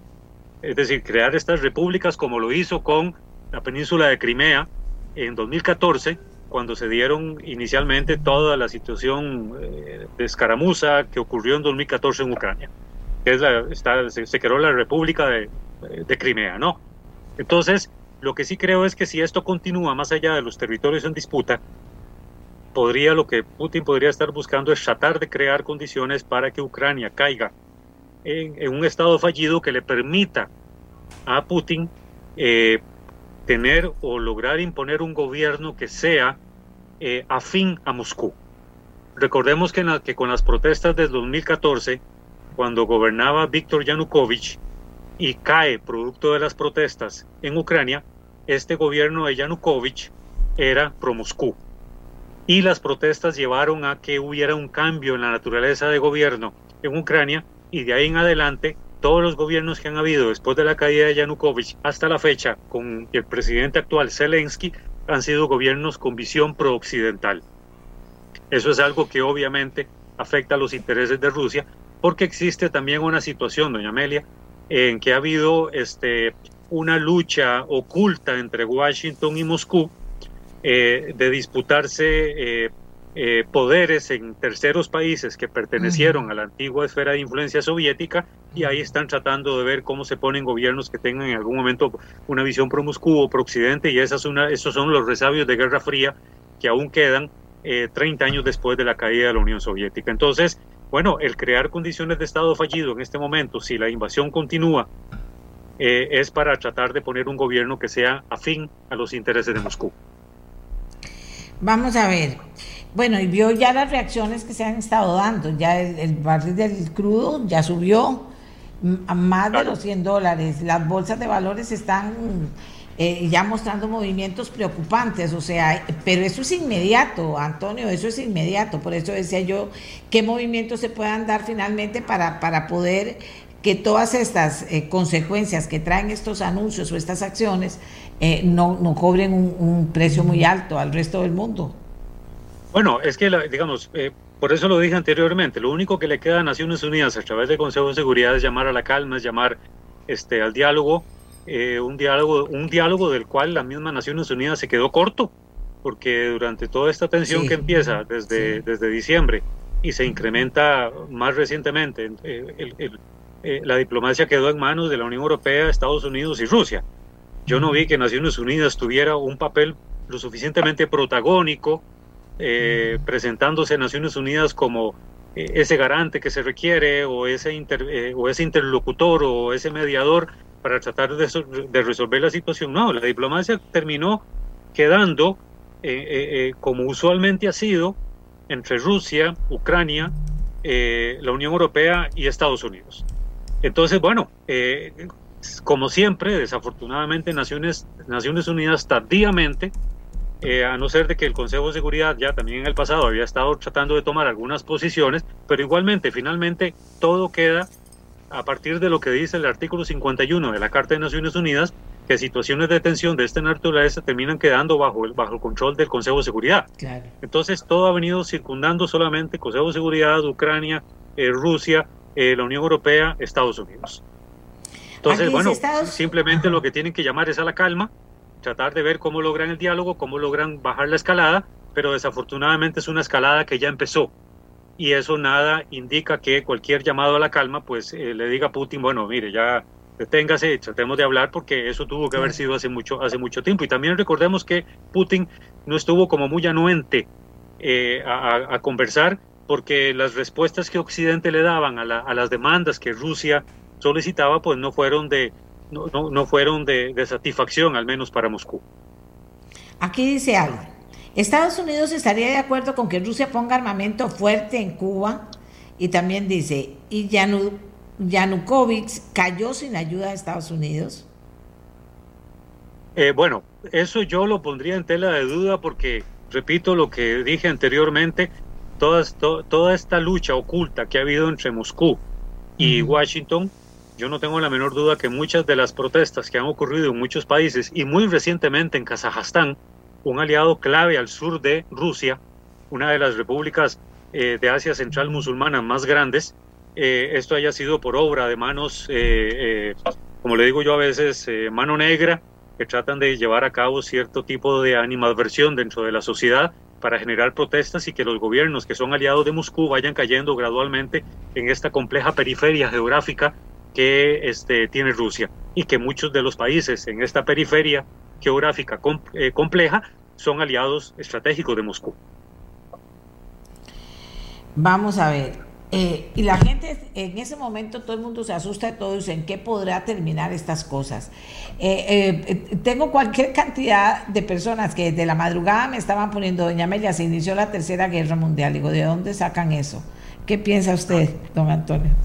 No, no, no. estas, estas características de la guerra que hay en Ucrania o que se pueden convertir en una guerra total, una guerra civil dentro de Ucrania, como la de Georgia, o lo que pasó en Chechenia, o en Dagestán, o en y estas pequeñas repúblicas del Cáucaso, no son condiciones para una tercera guerra mundial. Eh, de hecho, la OTAN se quedó corta, a pesar de que mandó mucho armamento para eh, buscar elementos de disuasión o disuadir o amenazar de forma sutil a Putin de enfrentarse a la OTAN, producto, si, invade Ucrania, la OTAN finalmente eh, la veo cruzada de brazos. Yo no creo que la OTAN vaya a repeler de forma masiva cualquier tipo de ataque contra, contra Rusia porque sabe que eso puede implicar, sí, definitivamente una, una regionalización de la guerra.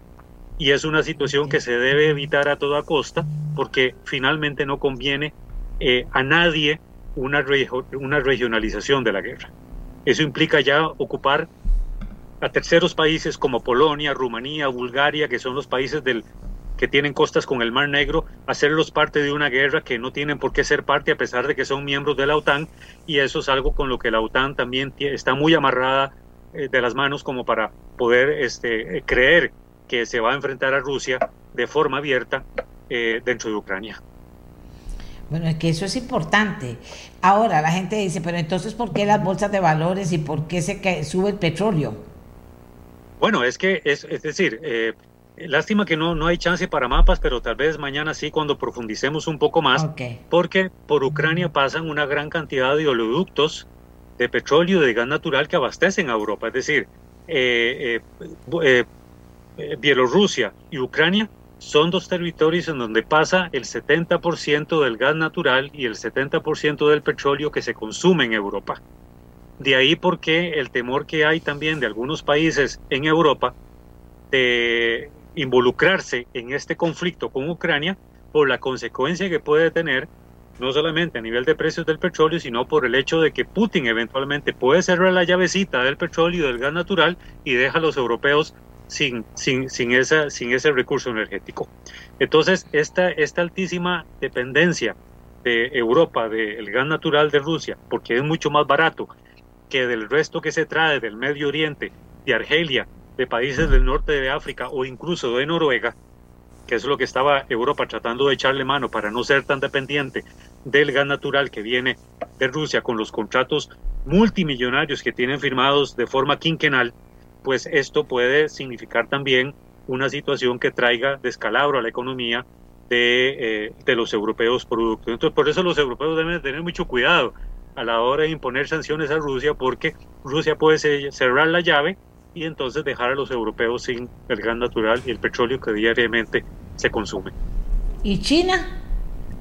Y bueno, China hay una alianza reciente muy interesante con, con, con eh, Rusia, una alianza que incluso dejó perplejos a muchas personas porque siempre han habido, habían habido diferencias muy profundas entre China eh, y Rusia respecto a la forma de, de, proceder como potencias que son y eh, la alianza que hay en este momento, que es lo que Putin trató de anticiparse ante las posibles sanciones fuertes que se avecinan, eh, es tratar de ver cómo le pide ayuda a China eh, económica en caso de que esta situación económica se le agrave eh, a Rusia producto de la intervención. Sobre todo porque también ya desde 2014, doña Amelia, ya hay sanciones económicas que pesan en contra de Rusia por lo ocurrido en 2014 y la toma de estos territorios en la parte oriental de Ucrania. Entonces, este nuevo acuerdo que tiene esta nueva alianza que tiene con China, pues es un poco anticiparse a las consecuencias económicas que podría tener para Rusia esta situación de guerra y las sanciones económicas, sobre todo también porque también el presidente Xi Jinping había manifestado que sí, van a apoyar a Rusia, pero no van a apoyar una invasión. Y en eso fue muy claro Xi Jinping. Así que bueno, este, aquí yo creo que hay una carta muy complicada en la que también Putin se está arriesgando, pero bueno, eh, necesita, digamos, reforzar el nacionalismo a lo interno de Rusia, necesita también dejar entrever de que él está dispuesto a defender eh, a lo que Catalina la Grande solía decir en 1783, donde hay rusos, hay Rusia. Entonces, bueno, es lo mismo que históricamente Doña Amelia han hecho otras, otras potencias. Vamos a intervenir un país en África porque están en peligro los franceses vamos a intervenir en Panamá porque están en peligro los estadounidenses y ahí sucesivamente ha sido, digamos, la retórica característica de las potencias a la hora de justificar intervenciones militares en muchas partes del mundo. Dice, dice aquí, la OTAN le está dando armas a un grupo militar y paramilitar, o a grupos militares y paramilitares acusados de crímenes de lesa humanidad. Los discursos que salen son del tipo de odio. Hay que desaparecer a los separatistas. Y si es posible que hablen del crecimiento descontrolado del neonazismo en Ucrania, porque eso sí traer, podría traer una guerra civil interna. Y no solo está el tema del petróleo, doña Amelia. Ucrania es la granja de Europa, así que se controlaría hasta la producción de alimentos. Sí, de hecho, históricamente Ucrania solía, este, en la época, tanto en la época soviética como incluso hoy, a pesar de los niveles de pobreza que Ucrania tiene, que son bastante altos, y Ucrania ocupa un puesto eh, nada, eh, nada deseable en, corrupción en este momento, eh, creo que está en el puesto 137 en corrupción, eh, es decir, muy, muy mal en ese sentido, ¿no?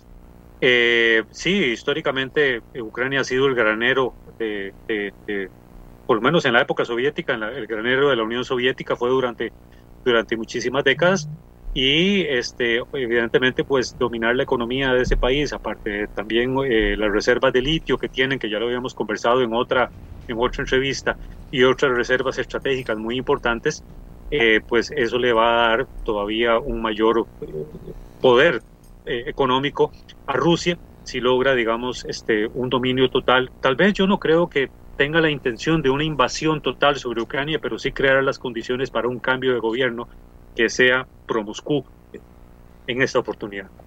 Y aquí me insisten, ¿cayó Yanukovych sin la ayuda de Estados Unidos? ¿Perdón? Eh, siguen preguntándome que si cayó Yanukovych sin la ayuda de los Estados Unidos. Es que, por eso lo expliqué anteriormente, Yanukovych, es decir, no, no, no se necesitaba de una intervención de Estados Unidos en Ucrania en 2014 cuando empezaron las protestas para que Yanukovych cayera. Simplemente lo que se llevan a cabo son condiciones para generar protestas eh, constantes, generalizadas dentro de la sociedad ucraniana para hacer posible la caída de un presidente. Sea porque se justifica una protesta por los altos precios de tal cosa. Es decir, vea lo que ha pasado en Chile, vea lo que ha pasado en muchos otros países, las protestas en América Latina por el alza de los precios en, en los combustibles, por el alza de los precios de los pasajes, por el alza de los precios de los... Cualquier cosa es suficiente para promover una protesta eh, masiva a nivel nacional para hacer posible a la vez la caída de un presidente que eventualmente no estaba respondiendo a mis intereses. Entonces, una cosa oculta se lleva a cabo para eh, lograr, digamos, el objetivo geopolítico que yo requiero como potencia. Entonces, por eso lo dije anteriormente, yo no tengo la menor duda que manos oscuras, tenebrosas, provenientes de otros lugares, hagan posible aprovecharse de este descontento social para hacer posible más allá lo que yo como potencia requiero, que es que caiga un presidente que tenía otros intereses o que tenía una visión pro Moscú para luego tratar de implementar o de imponer otro que tenga una visión pro Occidente. Después de que cae, por ejemplo, eh, eh, Víctor Yanukovych, los presidentes que de ahí llegaron hasta la fecha, eh, con Petro Porochenko, Yulia Timoshenko y en este momento Vladimir Zelensky, todos estos tres presidentes que han habido después de la caída de Yanukovych han sido de visión pro-occidente. Y eso es algo, digamos, que ya gradualmente no lo fue tolerando Moscú en virtud de esto y en, y en esta guerra que ya dije, es una guerra este, oculta entre Washington y Moscú, de ver cómo logran poner presidentes en algunos países que por su ubicación geográfica estratégica conviene que haya un presidente pro, con visión pro Occidente o, pro, o visión pro, pro Moscú. Último aporte que vamos a leer de los que nos han llegado para cerrar esta, esta conversación que reiniciamos mañana con don Antonio para, para no solo porque habrá más información, sino porque quedaron muchas cosas importantes que usted debe conocer sobre este conflicto y haciendo hincapié en que no es que llegó la Tercera Guerra Mundial. Si estudiamos la historia, dice esta persona, si estudiamos la historia de la humanidad, nos damos cuenta de que esta cuenta, de que esta cuenta permanentes guerras por dominación de territorios. Esto se debe a la naturaleza del ser humano. ¿Va esto a cambiar? Lo dudo. Y Naciones Unidas no resuelve ni un pleito a machete. La OTAN es un ente militar que significa defender territorios, no por diplomacia o razonamiento, sino por el uso de las armas, que es un inmenso negocio. Entonces podemos concluir que concluye en muchos aspectos de no fácil solución, pero sí muchas explicaciones.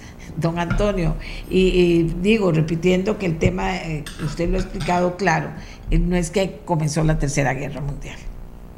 Sí, no, no, eso yo no, yo no lo veo así. Y, lo, y lo que manifiesta esta persona que escribe tiene toda la razón. La OTAN se convirtió en un gran negocio cuando fueron incorporando a nuevos, a nuevas, a nuevos países que se independizaron con la caída de la Unión Soviética en 1991 obligaron a esos países a cambiar completamente la estructura militar que en ese entonces era soviética para convertirla y que, respondiera a los cánones de, históricos de la forma en cómo se han constituido estructuralmente los ejércitos de los primeros fundadores de la OTAN en 1949 y eso se convirtió en un negocio extraordinario porque cada cierto tiempo los países de la OTAN se ven obligados a renovar sus equipos militares por algo más moderno y eso hace que constantemente, pues, con guerra o sin guerra, porque eso es la OTAN, un gran negocio que hace que definitivamente pues exista el consumo constante de armamento, la renovación constantemente de armamento a las nuevas tecnologías, eh, aunque haya guerra o no haya guerra. Así que eh, eso es un gran negocio desde todo punto de vista. La OTAN está constantemente ganando cientos de miles de millones de, colones, de, dólares perdón, eh, en función de esta dinámica eh, eh, eh, militar. Sí, es que eso es importante para entender las cosas que pasan, todos los intereses que al final están, están ahí, ahí claros. don Antonio, le agradezco muchísimo que haya sacado este tiempo para ubicarnos en relación a lo que está pasando, a lo que está conversando la gente en el mundo, a lo que les preocupa. Mañana retornamos con este análisis de cierre de fin de semana pero para terminar de ubicar virtud a las cosas y movimientos también que se den en el día en el día de hoy. Le agradezco muchísimo a al doctor Antonio Barrios. Con mucho gusto, doña Amelia. Hasta mañana. Hasta mañana, señor. Bien, vieron ustedes, así están las cosas. Interesantes, sin duda alguna. Pero el programa no se ha terminado. Todavía tenemos cosas con las que conversar. Rápidamente vamos a conversar con Maricia Feresville. ¿Por qué? Porque hay una buena noticia. Como siempre les digo, las buenas noticias me gustan. Los esfuerzos que se hacen por parte de empresas o personas me gustan muchísimo. ¿Por qué? Porque hay que ser solidario y la solidaridad se muestra ni más ni menos que haciendo cosas, haciendo cosas. Y, haciendo cosas está la gente joven, la familia Ferspil joven, que ha tomado la decisión de continuar apoyando con útiles escolares a zonas y niños y niñas que tienen eh, dificultades económicas. Por eso es que esta mañana van a entregar útiles escolares por más de 35 millones de colones a estudiantes de escasos recursos. Se los van a ir a dejar al Hospital Nacional de Niños, también a las comunidades indígenas del país. Entonces yo le dije, Maricia, regáleme cinco minutos para poder hablar de esto. Regáleme cinco minutos porque ella anda en toda esta, esta eh, eh, situación de armar esta, esta entrega. Pero cuéntenos, Maricia, porque estas buenas noticias vale la pena para estimular a otras empresas a hacerlo también. Así es, doña Amelia. Muy, buenos días a todos y yo creo que esta noticia hoy vale doble, sabiendo lo que está pasando alrededor del mundo y después de haber escuchado a don Antonio, yo creo que somos muy privilegiados de estar, eh, de estar pudiendo donar útiles y no entregando armas, no tener que estar escondiendo a nuestros hijos, sino más bien dándoles herramientas para que crezcan como profesionales Estamos muy orgullosos de entregar hoy 35 mil 35 millones de colones en útiles escolares, también en mascarillas para también resguardar la salud de todos los estudiantes. Y, es parte de nuestro compromiso de seguir ayudando y apoyando la educación, doña Amelia, porque yo creo que con toda la situación que está pasando, siempre decimos que queremos dejar un mundo mejor para nuestros hijos, pero también tenemos que dejar mejores hijos para nuestro mundo. Y eso lo vamos a hacer si fomentamos la educación y yo siento y pensamos, y nuestro pensar en la familia y en la empresa, en la tienda universal, que esto lo vamos a lograr si todos nos ayudamos desde pequeños. Y por eso estamos hoy apoyando a todos los niños que están regresando a clases, desde las zonas más vulnerables del país y también con mucho orgullo contarles que a los niños que están saliendo del Hospital Nacional de Niños con enfermedades crónicas y que tienen hoy la oportunidad de volver a clases, siguiendo sus tratamientos en el hospital cada 15 días. Así que es parte de nuestro compromiso de responsabilidad social. Muchísimas gracias a Marisa Ferespil por traernos esta buena noticia, a la familia Ferespil, a los jóvenes de la familia Ferespil por su solidaridad. Me parece para mí que es una nota importante y diferente que participa, para participarles. Gracias Marisa y que les vaya muy bien. Ahí me manda unas fotitos. Por supuesto, eh, muchas gracias Amelia y agradecerle a los clientes que también nos apoyan a hacer esto una realidad y nuestro compromiso con Costa Rica seguir apoyando cada año. Excelente, muchísimas gracias. Les daba también otra buena noticia, o sea que me parece, usted me dirá, y yo también lo pienso, pues es lo que les tocaba, pero qué dicha que rápidamente se organizaron una vez que el Centro Nacional de Rehabilitación volvió a ser el Centro Nacional de Rehabilitación, porque ellos han decidido eh, destinar o abrir una consulta externa de terapia, de terapia, para Sí, ya le, ya le dije a la gente que lo tiene con él. Ya, lo ya le dije. Y entonces, eh, vamos a ver. A Silvia Fernández ya le dije. Que es que el señor estaba en Zoom y se salió un momento. Eh, les decía que hay gente que después del COVID ha quedado con secuelas serias, severas, y que requieren de, yo no sé, el doctor nos va a ampliar la información, pero requieren también, y eso es muy importante, requieren de terapias muy sofisticadas también. Entonces ellos abren este espacio que está abierto a partir de ayer. Y yo no quería dejar pasar la oportunidad de conversar con el doctor para que, con un doctor especializado en el tema, para que él nos pudiera ubicar.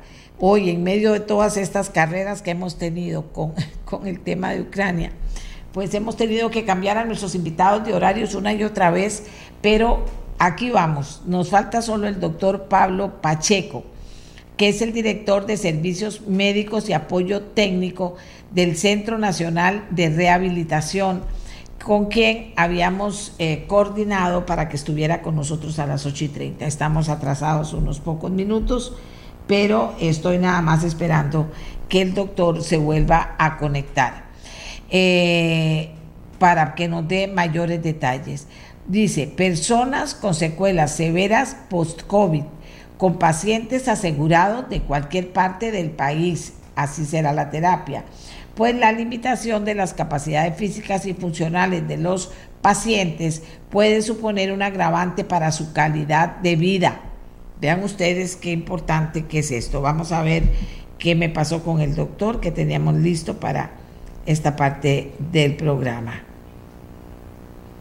Vamos a ver, me dijeron a las ocho y media y yo corrí para estar lista a las ocho y media. Vamos a ver. Si el doctor dice que parece que lo llamaron a una reunión. Bueno, vamos a dar chance, porque la verdad es que a mí me gusta fortalecer todo este tema de las buenas noticias con ustedes, de cosas que se hacen, pero también porque hemos tenido historias. Ustedes se acuerdan de aquella señora que la conocimos todos porque salió, el día que salió del hospital porque estuvo muy mal con COVID, una enfermera, que, que la, la, aplaudimos todos y lloramos con ella porque había logrado salir del COVID en aquel momento en que la gente se moría, ¿verdad? Pues esta señora resulta que quedó con secuelas muy severas, muy severas, tanto que ya ella eh, tendría, ya que tanto que ya ella debía debe pensionarse, eh, está incapacitada. Y, así como ella, muchos casos de personas que el COVID les dejó, les dejó una gran, gran, gran, eh, eh, un gran problema de vida, de trabajo, etcétera, etcétera, etcétera. Entonces, entonces, como esa señora, a mí me han llamado muchas personas y uno decía, bueno, ¿qué va a pasar? Tiene que haber algo especializado para darles.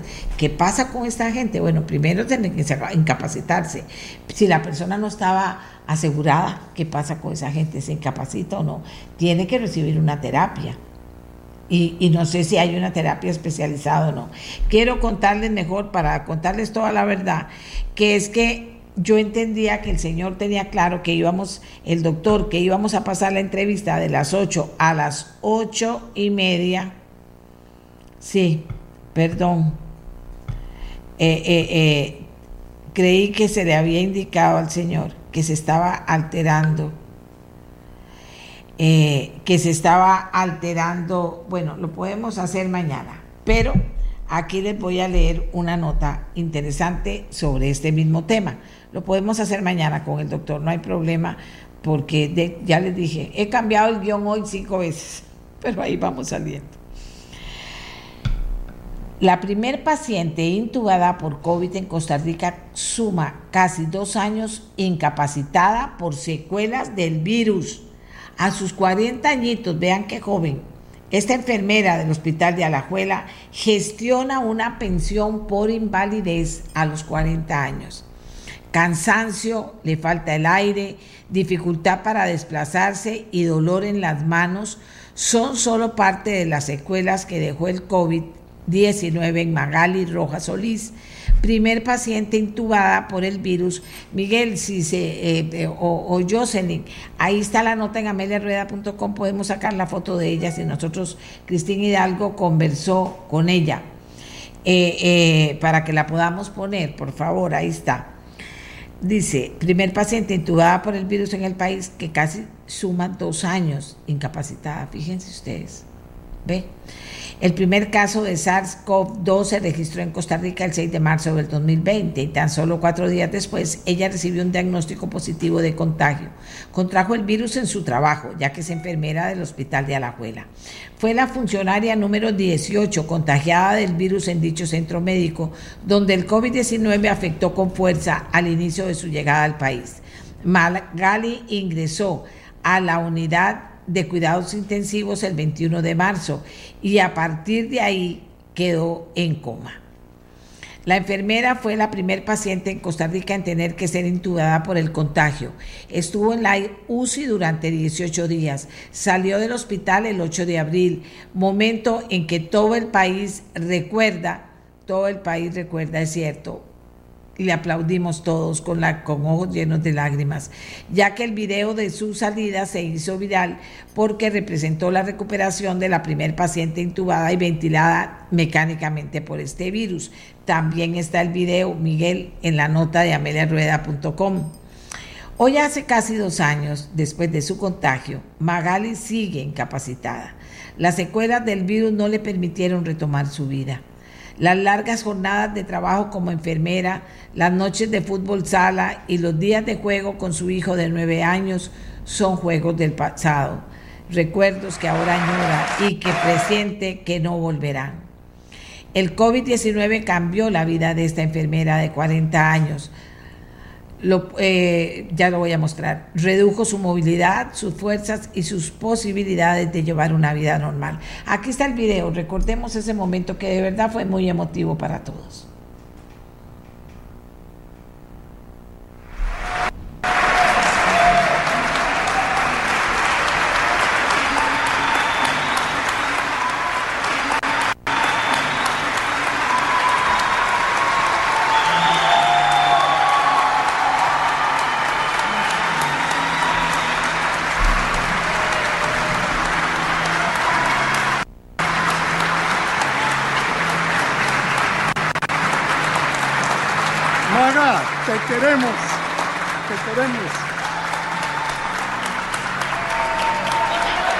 Bueno, ese era el, personal del Hospital México que le aplaudía a ella y se aplaudían ellos. Eran momentos muy duros aquí en Costa Rica y todo el mundo creía que todos nos íbamos a morir y ella representaba pues un grito de esperanza muy fuerte. Magali se encuentra hoy incapacitada y esto es desde el 10 de marzo del 2020 cuando recibió su diagnóstico positivo de COVID-19. Y desde entonces y luego de estar en la UCI ha mantenido una rutina cargada de exámenes médicos, citas en el Instituto Nacional de Seguros, en la Caja, entidad para la que labora hace 19 años. Durante estos casi dos años se ha extendido su incapacidad en múltiples oportunidades. Los médicos le indican incertidumbre sobre su estado de salud y posible recuperación. Y tiene 40 añitos. Incluso a inicios del 2021 y pese a su mal estado de salud, el doctor de le dijo que volviera al trabajo para ver la reacción. Le quitó la incapacidad y la envió a su trabajo con una serie de recomendaciones de lo que no podía hacer. Estar sentada estar mucho tiempo de pie, permitirle a un lugar al aire libre cada hora para quitarse la mascarilla y respirar y no ubicarla en sitios con olores fuertes forman parte de las recomendaciones, oiga, enviadas a la jefatura de Magali. Ese primer día que volví llegué al parque y al caminar hasta el segundo piso llegué sofocada. Tuve que sentarme para recuperar el aire. Cada hora tenía que bajar para poder respirar sin mascarilla y durante cinco minutos bajando y subiendo. 25 minutos. Mi supervisora sintió como una burla la nota de él, como una burla la nota del INSS donde le decían todo lo que yo no podía hacer. Incluso bromeó diciendo que me iba a poner una silla encima del hospital para que volviera a ver el aeropuerto, que era el único lugar donde podía calzar, recuerda. El regreso al trabajo de Magali duró solo cuatro días, no pudo continuar y su jefa le recomendó solicitar la reapertura de la, de la incapacidad. Este último día me tocó recibir a una paciente de ginecología que venía de una cesárea y cuando me agaché a acomodar la camilla casi me voy de, bruces. Ya ni siquiera me puedo agachar. Hace cuatro días no pude ejercer ninguna de mis funciones regulares antes del COVID-19, funciones de una persona normal. O sea, me convertí en un recargo en el servicio y por eso la, eh, solicité la reapertura de la incapacidad. También tengo el video de Magali. Tras casi dos años del contagio, Magali aún no percibe con normalidad todos los olores, tampoco recuperó el gusto. No puede estar mucho tiempo sentada, como dijimos, y tampoco de pie. Registra un problema en la cadera que le afecta a su pierna izquierda y los doctores no saben, no le saben indicar qué es y le dicen que seguramente fue por estar tanto tiempo acostada o o en una mala posición durante sus días de internamiento en la UCI. Dolor de manos, de nudillos, de cabeza, de brazos, falta de aire imposibilidad de agacharse son parte de las secuelas.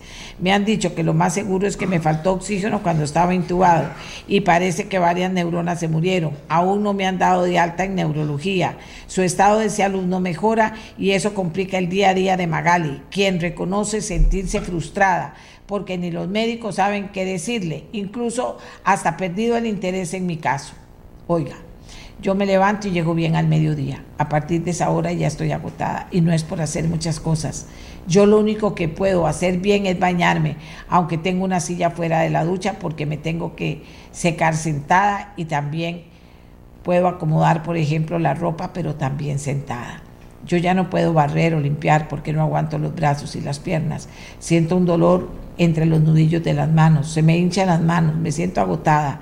Los médicos explican que su internamiento en la UCI genera estas complicaciones, pero la mantienen en monitoreo. Por ejemplo, en el último TAC ya se detectaron daños en sus pulmones. Ante este panorama, la enfermera decidió tramitar una pensión por invalidez, por supuesto, Reconoce que nunca imaginó tener que pasar por esto, pero agrega que vive con mucha depresión al ver que su estado de salud no mejora y que debe estar solicitando incapacidades. El proceso para solicitar su pensión por invalidez concluyó a mitad de noviembre y actualmente se encuentra a la espera del resultado de su caso. La incapacidad que tiene tiene actualmente vence el 20 de marzo y esperaría una nueva ampliación a la espera de alguna respuesta favorable. Aquí hay unas historias que parecen de terror, es la pura verdad, tengo que decir algo. A la fecha Magali no recibe respuestas y las necesita. Esta es la historia. Por eso yo me alegraba de que hubiera un lugar donde se pudiera recibir terapia en el, en el Senare. Lo que no quita que diga una vez más, a ver si tenemos el video de Magali, que no quita que diga una vez más, que diga yo una vez más, que no puede ser que estas cosas pasen si la señora está totalmente incapacitada. Tiene 40 años, secuelas del COVID. Eh, escuchemos un pedacito de esto que nos dijo Magali.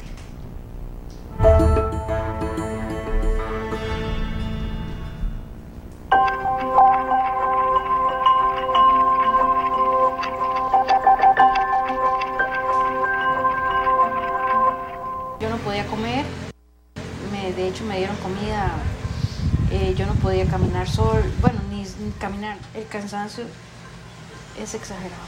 El ahogamiento, trastornos mentales, como se me olvidan las cosas, eh, pero el punto clave es el ahogamiento, el cansancio. Todavía tartamudeo, yo este, estoy de hecho con terapias y todo para, todavía tartamudeo mucho. Esa es otra de las secuelas. No puedo ver noticias. Eso me llena de nostalgia, me afecta psicológicamente. Yo el video todas las veces que lo veo lloro. De hecho he procurado no volverlo a ver porque me afecta. Me dijeron que iban a, de hecho yo escuchaba en el parlante del hospital que iban a, hacer algo, pero jamás pensé así. O sea, ese ritmo es que se paralizó todo el hospital para, para darme la salida. O sea, fue algo bastante estambótico. En este momento no estoy preparada para ni siquiera para hacerme las cosas básicas diarias a un ritmo adecuado para poder presentarme a una X hora a trabajar. O sea, yo hago mis cosas en este momento, pero a, a mi tiempo.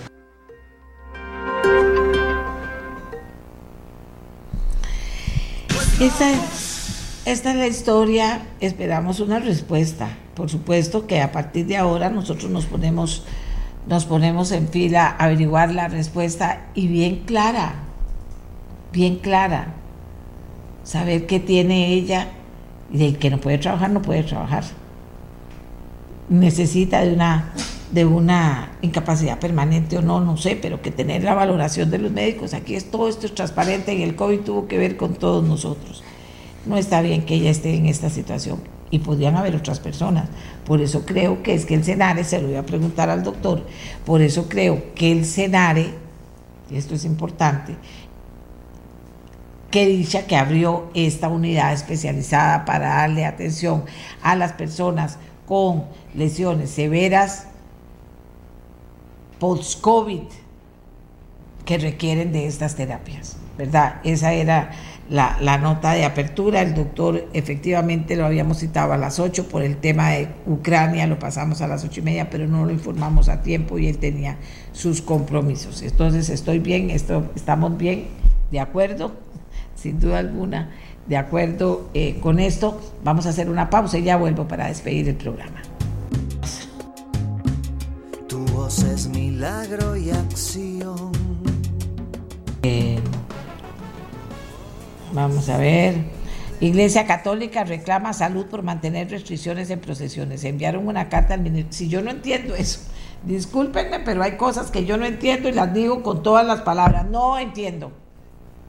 Bueno, por dicha que la Semana, de, la, Semana Santa y las procesiones ya son después en que se supone que ya eso no rige. Pero no entiendo. ¿Qué será? Tienen que respetarse las iglesias, todas las iglesias tienen que respetarse y todas las personas, y si no las personas no les gustan las iglesias, también tienen que respetarse, pero no ejercer poder para hacer eso, no lo entiendo, pero en fin. Señores, nos vamos hasta mañana. Es un día de mucha actividad y es un día de mucha conversación sobre el tema de Ucrania. Esperamos haberle dado a ustedes elementos de juicio. El tema de las voces del odio y de cómo funcionan, de cómo se utilizan por personas que sí saben lo que están haciendo en partidos políticos que sí saben que pagan troles para que fomenten más este odio, solo le hace daño a este país. Y eso hay que irlo mejorando. Yo voy a intentar un foro para la próxima semana. Mañana Ucrania seguirá siendo una preocupación en el programa. Un foro para la próxima semana sobre, precisamente, sobre eh, este tema del odio en las redes sociales. ¿Verdad? Eh, por ahora nos despedimos. Eh, agradeciendo todos los mensajes. Aquí alguien, toda la gente me pone cosas importantes. Yo quisiera poder decirlos todos. Vamos a ver.